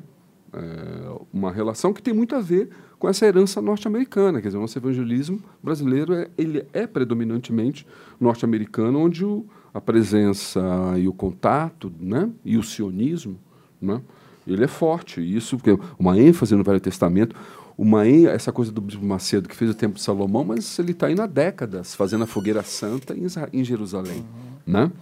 E acho que é interessante o Templo de Salomão. Eu fui há duas semanas atrás pela acho que quarta, quinta vez. Dessa vez eu fiz o tour, né? Segui a parte turística. E assim, não tem símbolo da Universal porque ele se pretende ser judaico-cristão. Ele ele, aquele é um templo para judeu, ele diz isso, para judeu, para católico e para evangélico, protestante. Né? Não tem símbolo ali. E, e, tem essa coisa maluca, que é marcar a paisagem urbana. Eu fico pensando muito isso, né? Daqui a 50 anos, o que, que significa aquilo? E tem, né? uma, tem uma igrejinha católica na frente. E tem uma igreja católica e uma Assembleia de Deus do lado. E assim, de repente, desloca o eixo da, da, da Catedral da Sé, de repente, as pessoas não vão na Catedral da Sé. Eu acho que tem uma, tem uma coisa aí do Macedo que é muito forte. Eu acho que é uma coisa visionária, entendeu? Urbana, que não quer, a gente vai sentir ainda por muito tempo. Né? Vai, isso, isso vai, tende a crescer. Né? É, ainda a, a, coisa da transferência da capital de Tel Aviv para Jerusalém. Né? É, digamos que isso que foi um, um debate agora. Eu confesso que eu me assustei. Não que isso não fosse uma reivindicação, mas como Malafaia disse logo no começo, a gente não tinha pedido isso. Né? Ele disse, a gente não tinha pedido isso, mas agora que oferece algo a gente quer. Foi essa. E assim, ele não tinha pedido. Aquilo me pareceu conexão direta com os Estados Unidos. Certo? Eu acho que essa visita do Bolsonaro tem uma, uma reunião que ele faz, uma reunião com Pat Robertson, uma, a, a, direita fundamentalista norte-americana, e eu fiquei impressionado como esse canal está é, tá, tá direto, está azeitado. Uhum. Né? Eu acho que mais do que a presença evangélica. Então, acho que, é, acho que de fato, temos uma coisa aqui, certo? E por... gostaria de acrescentar um detalhe que ah. você está falando. Ah. teve uma, uma, convenção evangélica no Rio de Janeiro, agora no final do mês passado. Isso. Compareceu uh, um grande pastor americano de uma organização chamada Christians United for Israel Uhum. Então, e, e, eles fazem atividades mil, coletam valores para Israel. Sim. Um outro detalhe também que, segundo uma linha evangélica, o segundo Messias só virá quando Sim. todos Sim. os judeus se converterem ao evangelismo ou forem é, dizimados. Sim, entendi. Agora, eu, eu, eu acho que isso estava muito ainda no discurso teológico. O que eu sinto nos últimos meses é um uma tentativa mesmo de botar isso de pé. Se você entrar no né? debate fundo sobre a interpretação do texto bíblico com o evangélico, hum. eu já presenciei cursos, por exemplo, cursos de interpretação do texto numa uhum. instituição judaica chamada Unibes, hum. onde quando entra um rabino com a, a leitura dele, cria uma polêmica. Uhum. Porque eles não querem, ter uma certa interpretação do texto judaico é chamado Midrash, eles não uhum. querem saber disso. Sim, sim, sim. Então, é, no fundo, no fundo, há divergências profundas, quer dizer, sim, sim. por isso que eu falo risco de intolerância, não sei mais. O, o, a volta de Cristo é, é, na crença hegemônica dos evangélicos, sobretudo conservadores, implicará necessariamente a conversão dos judeus. Os judeus vão se dar conta de que Cristo é, é o Messias. É.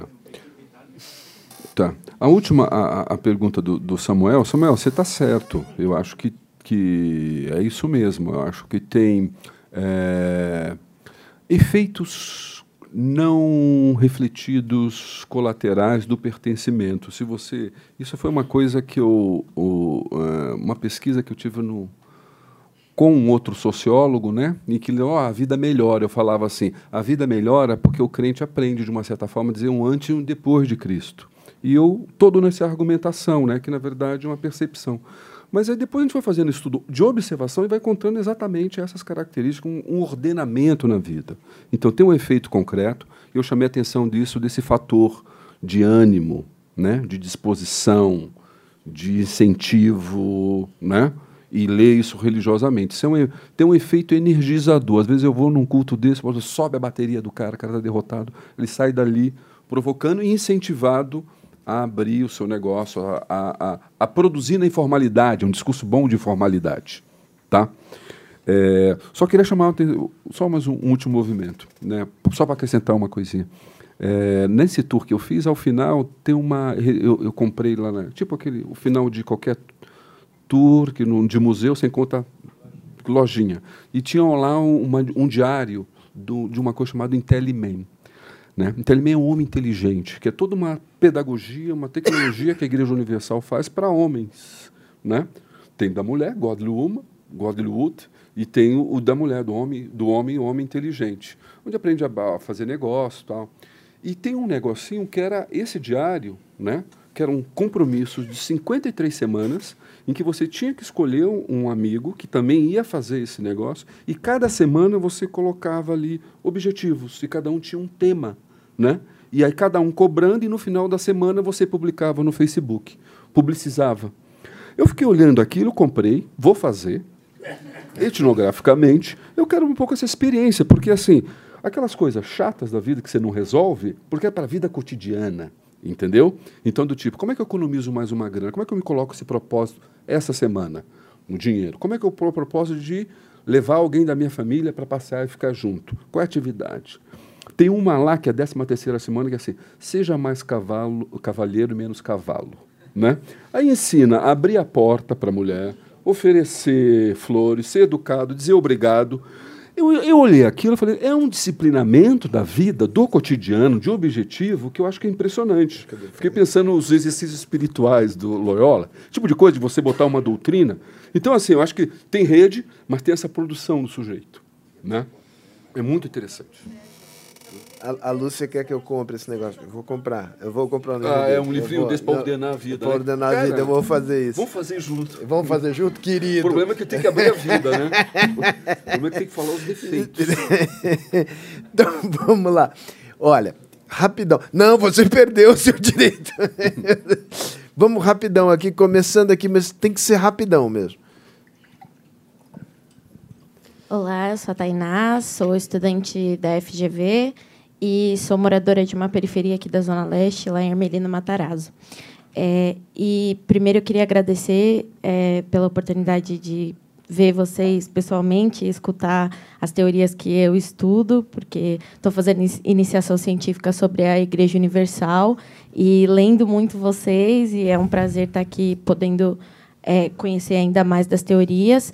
E é, como vocês citaram muito o contexto da periferia, né, dentro da disseminação neopentecostal, é, eu queria que vocês falassem um pouco da relação é, da inserção dessas denominações neopentecostais com a não resposta que a teologia da libertação com as comunidades eclesiais de base é, deixaram de dar para as periferias. Porque a partir do momento em que as comunidades eclesiais de base pararam de dar respostas para aquele povo que não queria mais só acreditar que sendo pobre eles iam para o céu, mas que agora eles queriam ser ricos. E em contramão chega as denominações neopentecostais falando que aquelas pessoas foram predestinadas para ser ricas. Como, como vocês veem essa perda de força da Igreja Católica nesse sentido? E também eu queria que vocês falassem um pouco da expansão internacional da, das igrejas neopentecostais, principalmente da Igreja Universal, que já vem dominando vários, dominando vários países, né, presença em mais de 117 países, de como vocês veem isso como uma influência também da política externa desse governo e dos governos anteriores, porque a Universal esteve presente em muitos governos. Muito bom. Atrás, atrás de você. Boa tarde. Meu nome é Davi, eu escrevo para o Estado da Arte no Estadão, colaborador do blog do Matheus Leitão Política no G1 e fiz o mestrado na PUC Minas sobre protestantismo e democracia. A pergunta é para o doutor Ricardo Mariano. Eu nós, é, não, é, não tenho como não concordar com a análise, a visão evidente que o Brasil sai de um apoliticismo escatológico dos evangélicos para uma espécie de aparelhamento moralista do Estado, usando o nome de Deus para ganhar dinheiro, para ganhar eleições, a teologia da prosperidade levada às últimas consequências. A pergunta é: por que, por outro lado, a total ausência de mostrar o lado bom social dos pentecostais? O atual Nobel da Paz é um pastor pentecostal, o Dr. Denis Mukwege. É, e fica assim nessa questão mais do privado, mas não, não é estudado, analisado, é, passa em branco o trabalho social concreto, por exemplo, que é realizado nos presídios. O doutor Antônio, Antônio Carlos Rosa Júnior, da Universidade Federal de Juiz de Fora, comprova que a força, a maior força ressocializadora, com dados empíricos nos cárceres brasileiros, vem da Igreja Pentecostal. Isso passa de longe das análises. O presidente Fernando Henrique, nos diários da presidência, já essa análise que da teologia da prosperidade ele já faz quando, por exemplo, a Universal encampa o partido PRB é, inclusive, o presidente Fernando Henrique foi emparedado para colocar a Bíblia em cima da mesa da Assembleia Constituinte. Tem um, um, tese sobre isso. Deus, a Bíblia a Constituição. A primeira participação da bancada evangélica em 87 é pedindo, e o presidente Fernando Henrique, na época, cede, eles exigiam a presença física da Bíblia. Quer dizer, com relação a essas teses folclóricas, já é, isso é, né, é muito carimbado. Mas a minha pergunta é essa: não seria talvez até antidemocrático quando você fala assim, doutor, professor Ricardo, ah, mas o, o, o pentecostal vem para a arena pública querendo, com as suas convicções, ele acha que aquilo é o melhor, mas não é todo mundo não vem assim para a arena pública? Então, nesse sentido, eu creio que tem uma tensão, sai de uma descrição para uma prescrição, às vezes inadvertida no meio da fala, e, e se espera-se o quê de uma pessoa que vai para a arena pública, se não, pelo menos, a sua sinceridade, que aquilo seja o melhor. A fala nesse sentido. Muito bom. Lúcia curiosa de saber o perfil do evangélico progressista, né? Onde ele está, quem é ele, o que ele defende, com quem que ele poderia se agrupar. É, que vocês falaram muito do, do outro, né? Então, e onde estão essas pessoas, né? Se puderem falar um pouco deles. Tem gente. Você pediu faz um tempão e eu vou me pedir. Aqui eu tenho que ter um equilíbrio de gênero também. É, é, aliás, um desequilíbrio, porque as mulheres estão em vantagem com razão. Deixa eu. Vem aqui rapidinho e depois eu, eu, termino com você aqui. As mulheres em ascensão já é uma linha da história mesmo. É né? isso mesmo, é, é inexorável.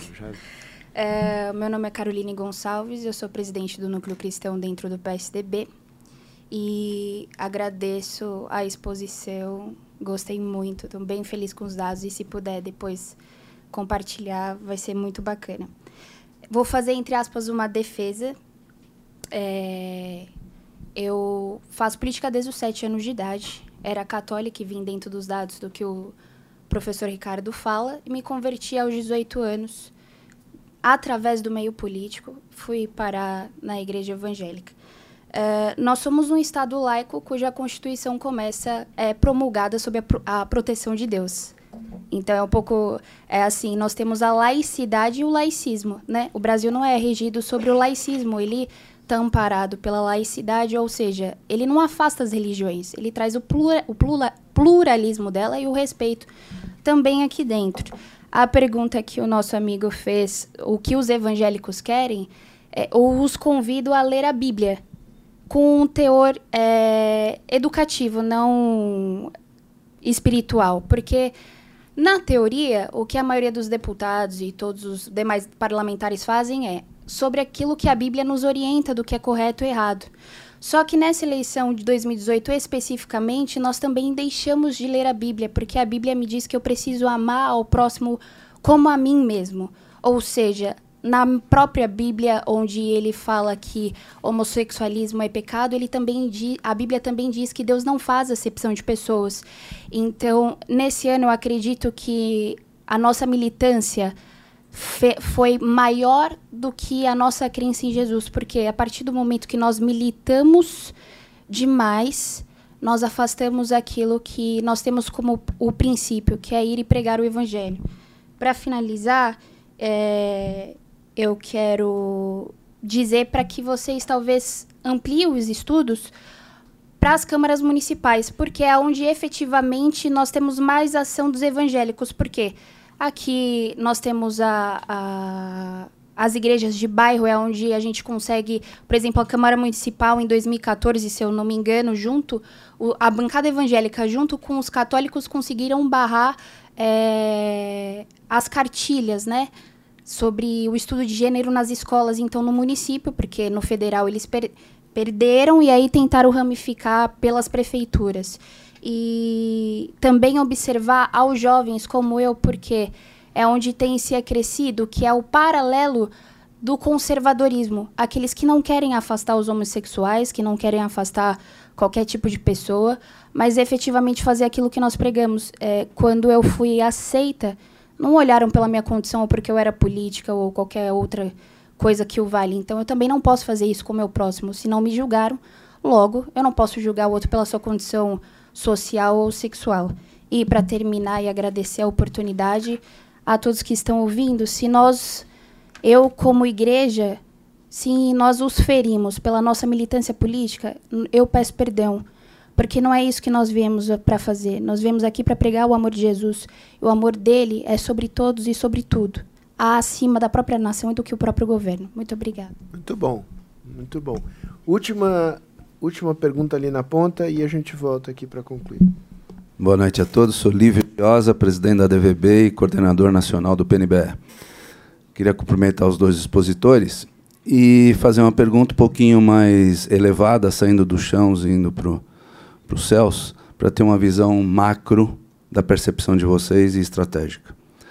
Com o crescimento uh, da, da, da, da Igreja Evangélica no Brasil, a percepção à luz dos estudos que vocês fizeram, com esta ampliação da presença dos evangélicos em três pilares principais: educação, comunicação e política, vocês acham que esse crescimento é orientado estrategicamente para assumir o poder do país, com impactos na sociedade?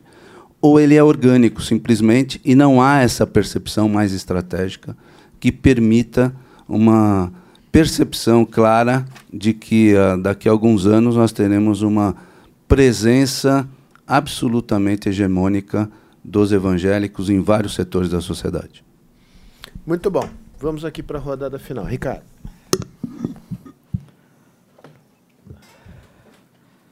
A inserção pentecostal na periferia e, e a perda da força católica. O crescimento pentecostal ele avança, sobretudo, uh, na base da pirâmide social, 55% dos evangélicos são mulheres, e, e, entre as igrejas pentecostais, algumas delas, as grandes, isso aumenta consideravelmente. Uh, a Igreja Católica perde, facilitou a conversão pentecostal por conta, em primeiro lugar, do grande contingente de católicos não praticantes. Um outro fenômeno que é muito tradicionalmente analisado na literatura é o chamado catolicismo devocional, ou seja, são aqueles que são católicos por tradição e seguem ou, ou, ou prestam devoção a um determinado santo ou, ou, ou mais de um santo, né? por conta própria, uh, sem uh, acessar a igreja ou, sem se submeter à autoridade eclesiástica católica. Né? Então, esse é também um contingente muito grande de brasileiros católicos. Ah, se isso era visto como uma fraqueza católica, né, e a Igreja Católica, quando ela começa a se humanizar no Brasil e na, na Primeira República, ela passa a bater em cima disso, né, quer dizer, tentar enquadrar o catolicismo popular, devocional, uh, e nunca conseguiu fazê-lo. E depois com o adjornamento, com o Vaticano, Concílio Vaticano II, a Igreja é, é, reorienta a sua prática, passa a ter uma, uma visão um pouco mais generosa a respeito do catolicismo popular, devocional. Uh, só que esse é, catolicismo devocional, ou seja, que não estava submetido à autoridade eclesiástica, é que, que era também uma força importante da Igreja Católica, ele acaba se convertendo ao pentecostalismo né, em boa medida, não integralmente, mas é, e ele ocupava as periferias, ele ocupava, né, então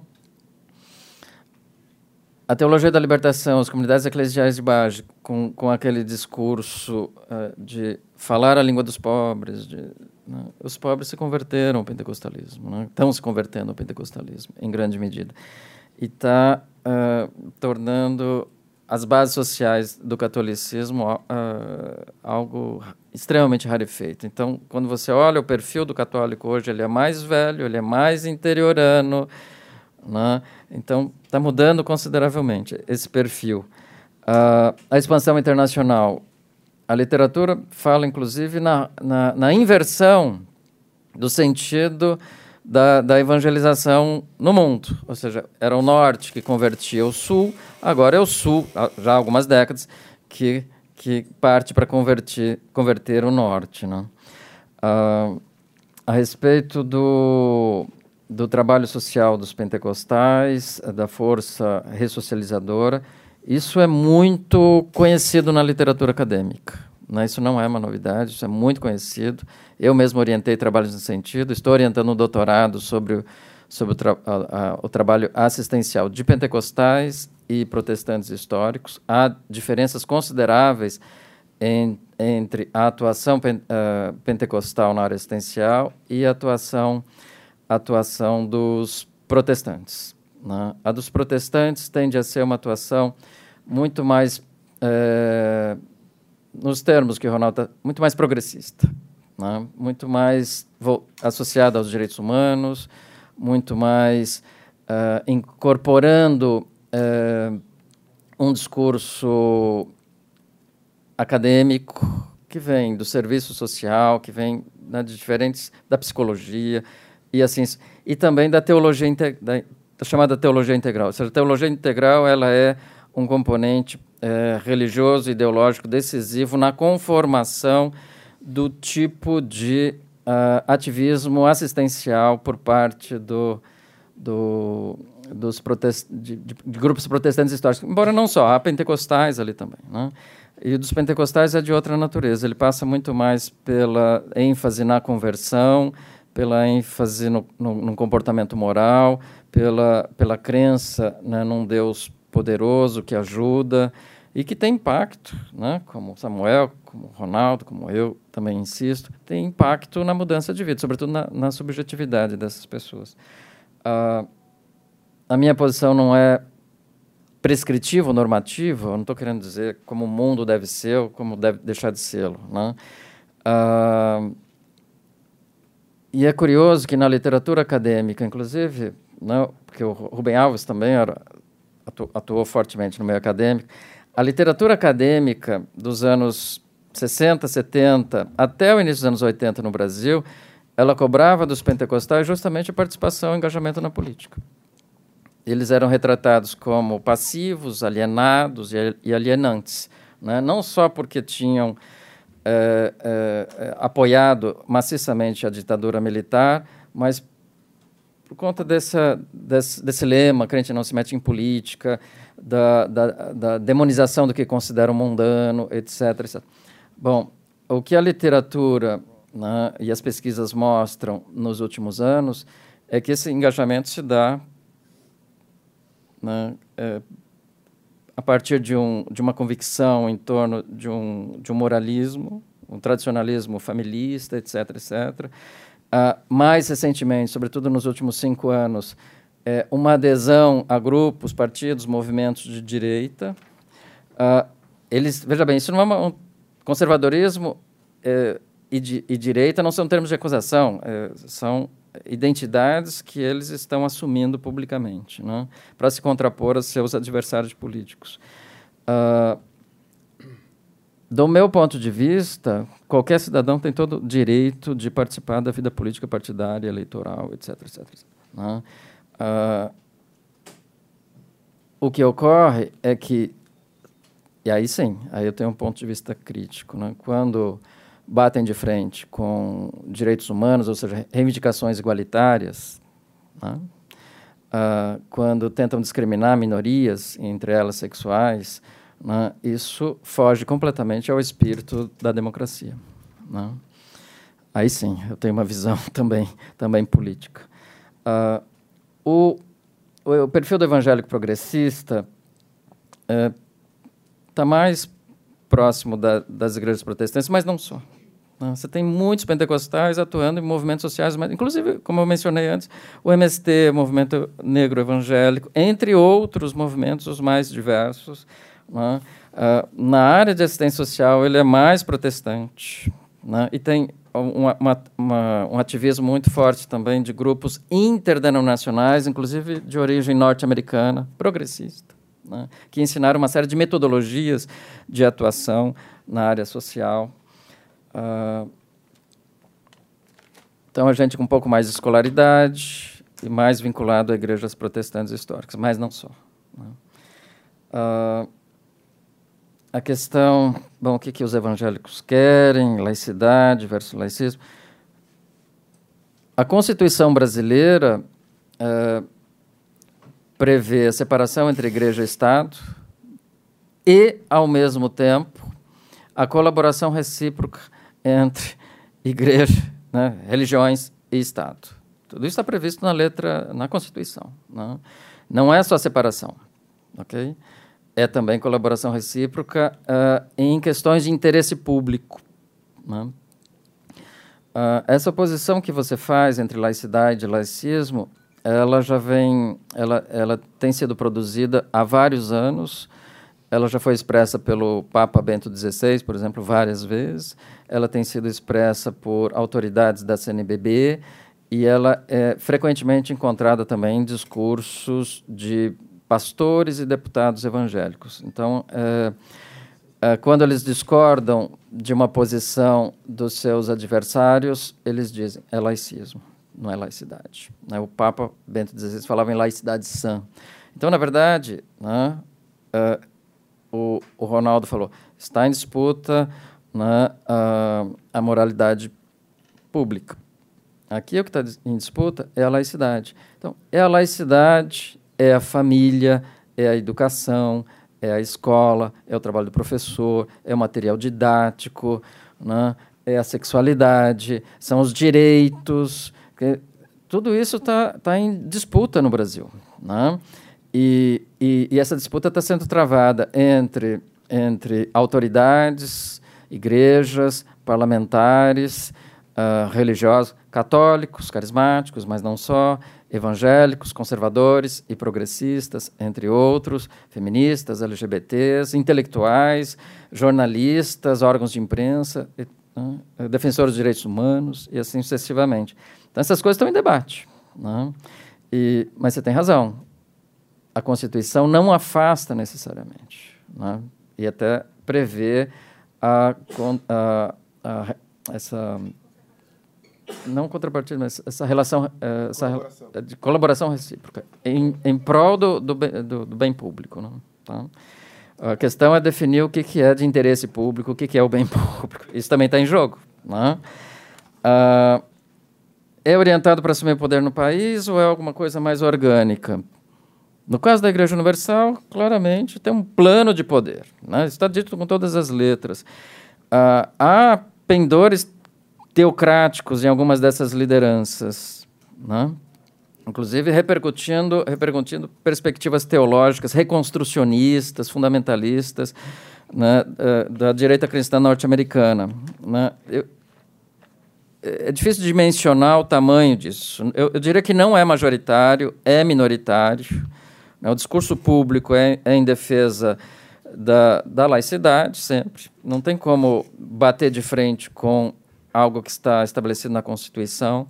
Uh, em defesa da democracia, uh, acionam e operam com, como já foi mencionado também pelo Ronaldo, com uh, o repertório dos direitos, fazem referência, apelo à Constituição e ao ordenamento jurídico como forma de reivindicar legitimidade para sua atuação política.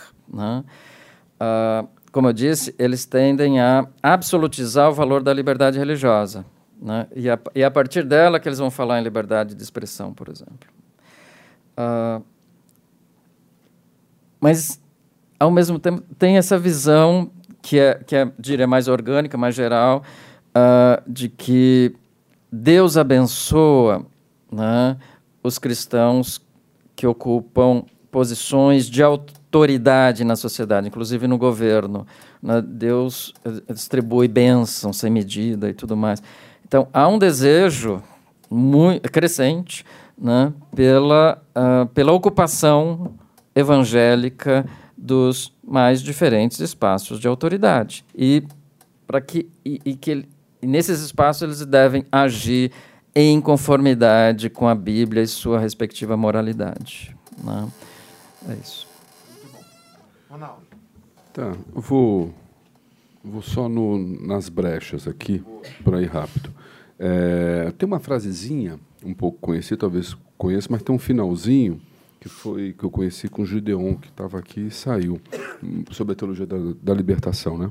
A teologia da libertação fez opção preferencial pelos pobres, mas os pobres fizeram pelo pentecostalismo. E o, ne e o neopentecostalismo fez opção pelos empresários. Né? Eu acho que tem um jogo aí, que é brincadeira, anedótico, mas demonstra né, uma falha de um discurso, embora público-alvo, que é um, um, problema da, digamos, do campo da esquerda também, né, porque vou, às vezes eu vejo o pessoal, né, assim, a dificuldade de entrar na periferia, mas a, embora você concorde com o discurso de justiça social que está posto, né? Então, como é que fazer essa tradução? Né? As pessoas são conservadoras, mas assim é difícil para quem está na periferia lidar com a ideia de direitos humanos para quando você lida, você é vizinho da violência, né? Então assim tem um problema de tradução de chegar, né? Eu acho que esse é um, esse me parece um desafio, né? Em relação ao, a, a, a IURD no governo, a Universal, é muito interessante, né? Que ela tá, ela sempre teve, né? Ela tem governo, ela né? Então ela teve com, com Lula, depois ela já entrou no Temer e já antes de eleito do Bolsonaro ofereceu. Eu acho que vai ser mais orgânico com o Bolsonaro, é a sensação que eu tenho. Né? Tem vários vínculos, amarras maiores né? nesse governo. Então acho que é um negócio pensar. O que eu chamaria, pena que o Samuel saiu, mas é dar um toque para ele sobre essa coisa da prosperidade da Universal, né? É que assim muito claramente pensando nessa nesse abandono do governo Lula né que assim ela 2002 ela já entrou né? Ela 2003 ela pegou desde o começo do governo Lula desde PRB largou 40 dias antes do impeachment. Foi um dos últimos Na verdade, a largar. o apoio da Universal né? foi já no segundo turno 2002 é, é. mas enfim mas entrou ali Sim. né? E é muito interessante que ela um foi fato político apurado. né? É muito interessante que nos anos 90 essa ideia da teologia da prosperidade ela servia muito para você pensar esse plano da informalidade, que você tem que se virar. Tá, né? Aí chega no período mais do, empre... do pleno emprego né? e, e do consumo, e a teologia da prosperidade incorpora isso também, como se ela tivesse uma extensão na crise ou na bonança, né? Eu, eu, ou no consumo ou na informalidade, eles, eles tiveram um discurso. Né? Então, acho que isso é uma. É, acho que esse é um movimento interessante. Em 2006 eu estava fazendo um pós-doc em Paris e, fui, e frequentava a Universal lá, né? E é muito interessante porque você tinha crise na Europa. E aí me parecia a, o discurso da prosperidade, da informalidade dos anos 90 no Brasil, né? É muito interessante esses deslocamentos, né? Territoriais e da própria teologia da prosperidade. Né? O que indica uma centralidade do Brasil nesse campo evangélico, já há algum tempo de exportador de religiões. Né? Essa ideia de que a gente recebeu dos Estados Unidos já tem coisa de volta, de volta para a Europa e, sobretudo, para a África. Né? Então, o Brasil virou um polo emissor. Acho que isso também não perder de vista. É, Lúcia, os evangélicos progressistas, né? É, eu comecei a fazer aqui, né? O Gideon que eu citei, o pastor Ed René, que estou vendo aqui, alguns é, o Bezerra, Bezerra, Carlos Bezerra, a Patrícia, a Magali Cunha, que era para estar nesse debate aqui. Né? Um dia me ligaram no da, da, sei lá, algum jornal e perguntaram, mas me diga algum aí para. Ah, assim, e não saiu muito disso. E a pessoa, mas são sempre esses. Né? E eu acho que a gente tem um caso aí. Eu acho que tem um negócio de investigar. Eu só diria o seguinte, que há muito tempo eu venho dizendo isso, que assim, se não que eles, esses não estejam aparecendo, mas se esses setores mais progressistas evangélicos não botarem a cara para fora, não se identificarem, não botarem o dedo na cara do Malafaia, fica difícil, né? Porque a gente começa tudo dizendo, olha, é, é, é diverso, é diverso, mas assim, eu, eu acho que tem que ter um movimento maior de projeção. Os progressistas é um, não controlam igrejas, essa um é Então, acho que, enfim... É, é. é, mas, mas, enfim, teologia da libertação também não, mas fez barulho. Mas né? uma hierarquia por no tinha uma... Bom, pode ser. Vamos, bom, vamos lá fazer uma pesquisa. Isso é para um segundo tempo, né? É... Só vou concluir um pouco com, com isso. Estou ouvindo a coisa da, da assim, da coisa que você falou da Bíblia, né? Acho que assim, com, enfim, já li, de várias maneiras, né? A, a Bíblia, mas a, a, ela serve a muita coisa, né? Para legitimar muita coisa, né? É, é isso que eu tenho para dizer, né? Ela tem que isso é uma disputa, como o Mariano disse. Eu só ia concluir para dizer o seguinte, que no final das contas a gente está muito, todo esse campo é muito ali no plano do sistema político, né, esses atores, né? E assim, eu acho que a gente tem que pensar, voltar para esse, aquela, aquele universo, o quanto na verdade ou a população mesmo é tão conservadora assim. Também tem essa minha desconfiança. As pessoas são mais, a gente fala em tolerância, mas eu acho que o crente quando, enfim, um fiel ele pode ser mais amoroso, pode ser mais tolerante nas relações interpessoais. Uhum. Mas quando vai para o discurso público, para o debate público, para a lei, pinta o conservadorismo. Um pouco como o brasileiro ainda... é, é, contra aborto, é, não tem que valorizar, mas assim, se for alguém, mas todo mundo tem alguém próximo, né? E você consegue ser, né? Não quer criminalizar. Então acho que tem um jogo aí entre espaço público e aí a vida mesmo, que eu acho que talvez a gente encontre um universo menos conservador do que esse quadro que se apresenta no sistema político. Com certeza, porque então, os, os, políticos têm que prestar contas aos pastores que os elegem, então é. eles têm que radicalizar o discurso. Né? É. Bom, gente, o que dizer? A não ser que foi ótimo. Né? É realmente uma, é uma conversa isso aqui. Teve aula, teve conversa. É, nós vamos voltar a esse tema. Esse é um tema, é, eu diria que crescente e inesgotável. E eu não resisto a terminar essa conversa aqui com uma citação do Marx, né? porque uh, o, Marx, o Marx é conhecido pela primeira frase de um, pela primeira parte de uma frase virou clássica dele: a religião é o ópio do povo. E esquecem a segunda parte, que é o último refúgio no mundo sem coração. Sim, sim, que é, é, é, interessante sim, e que, e que, e que acho que uh, eu, o, ele era menos bobo do que as pessoas imaginavam. Então é isso. Termino por aqui e voltamos ao assunto. Um abraço. Obrigado.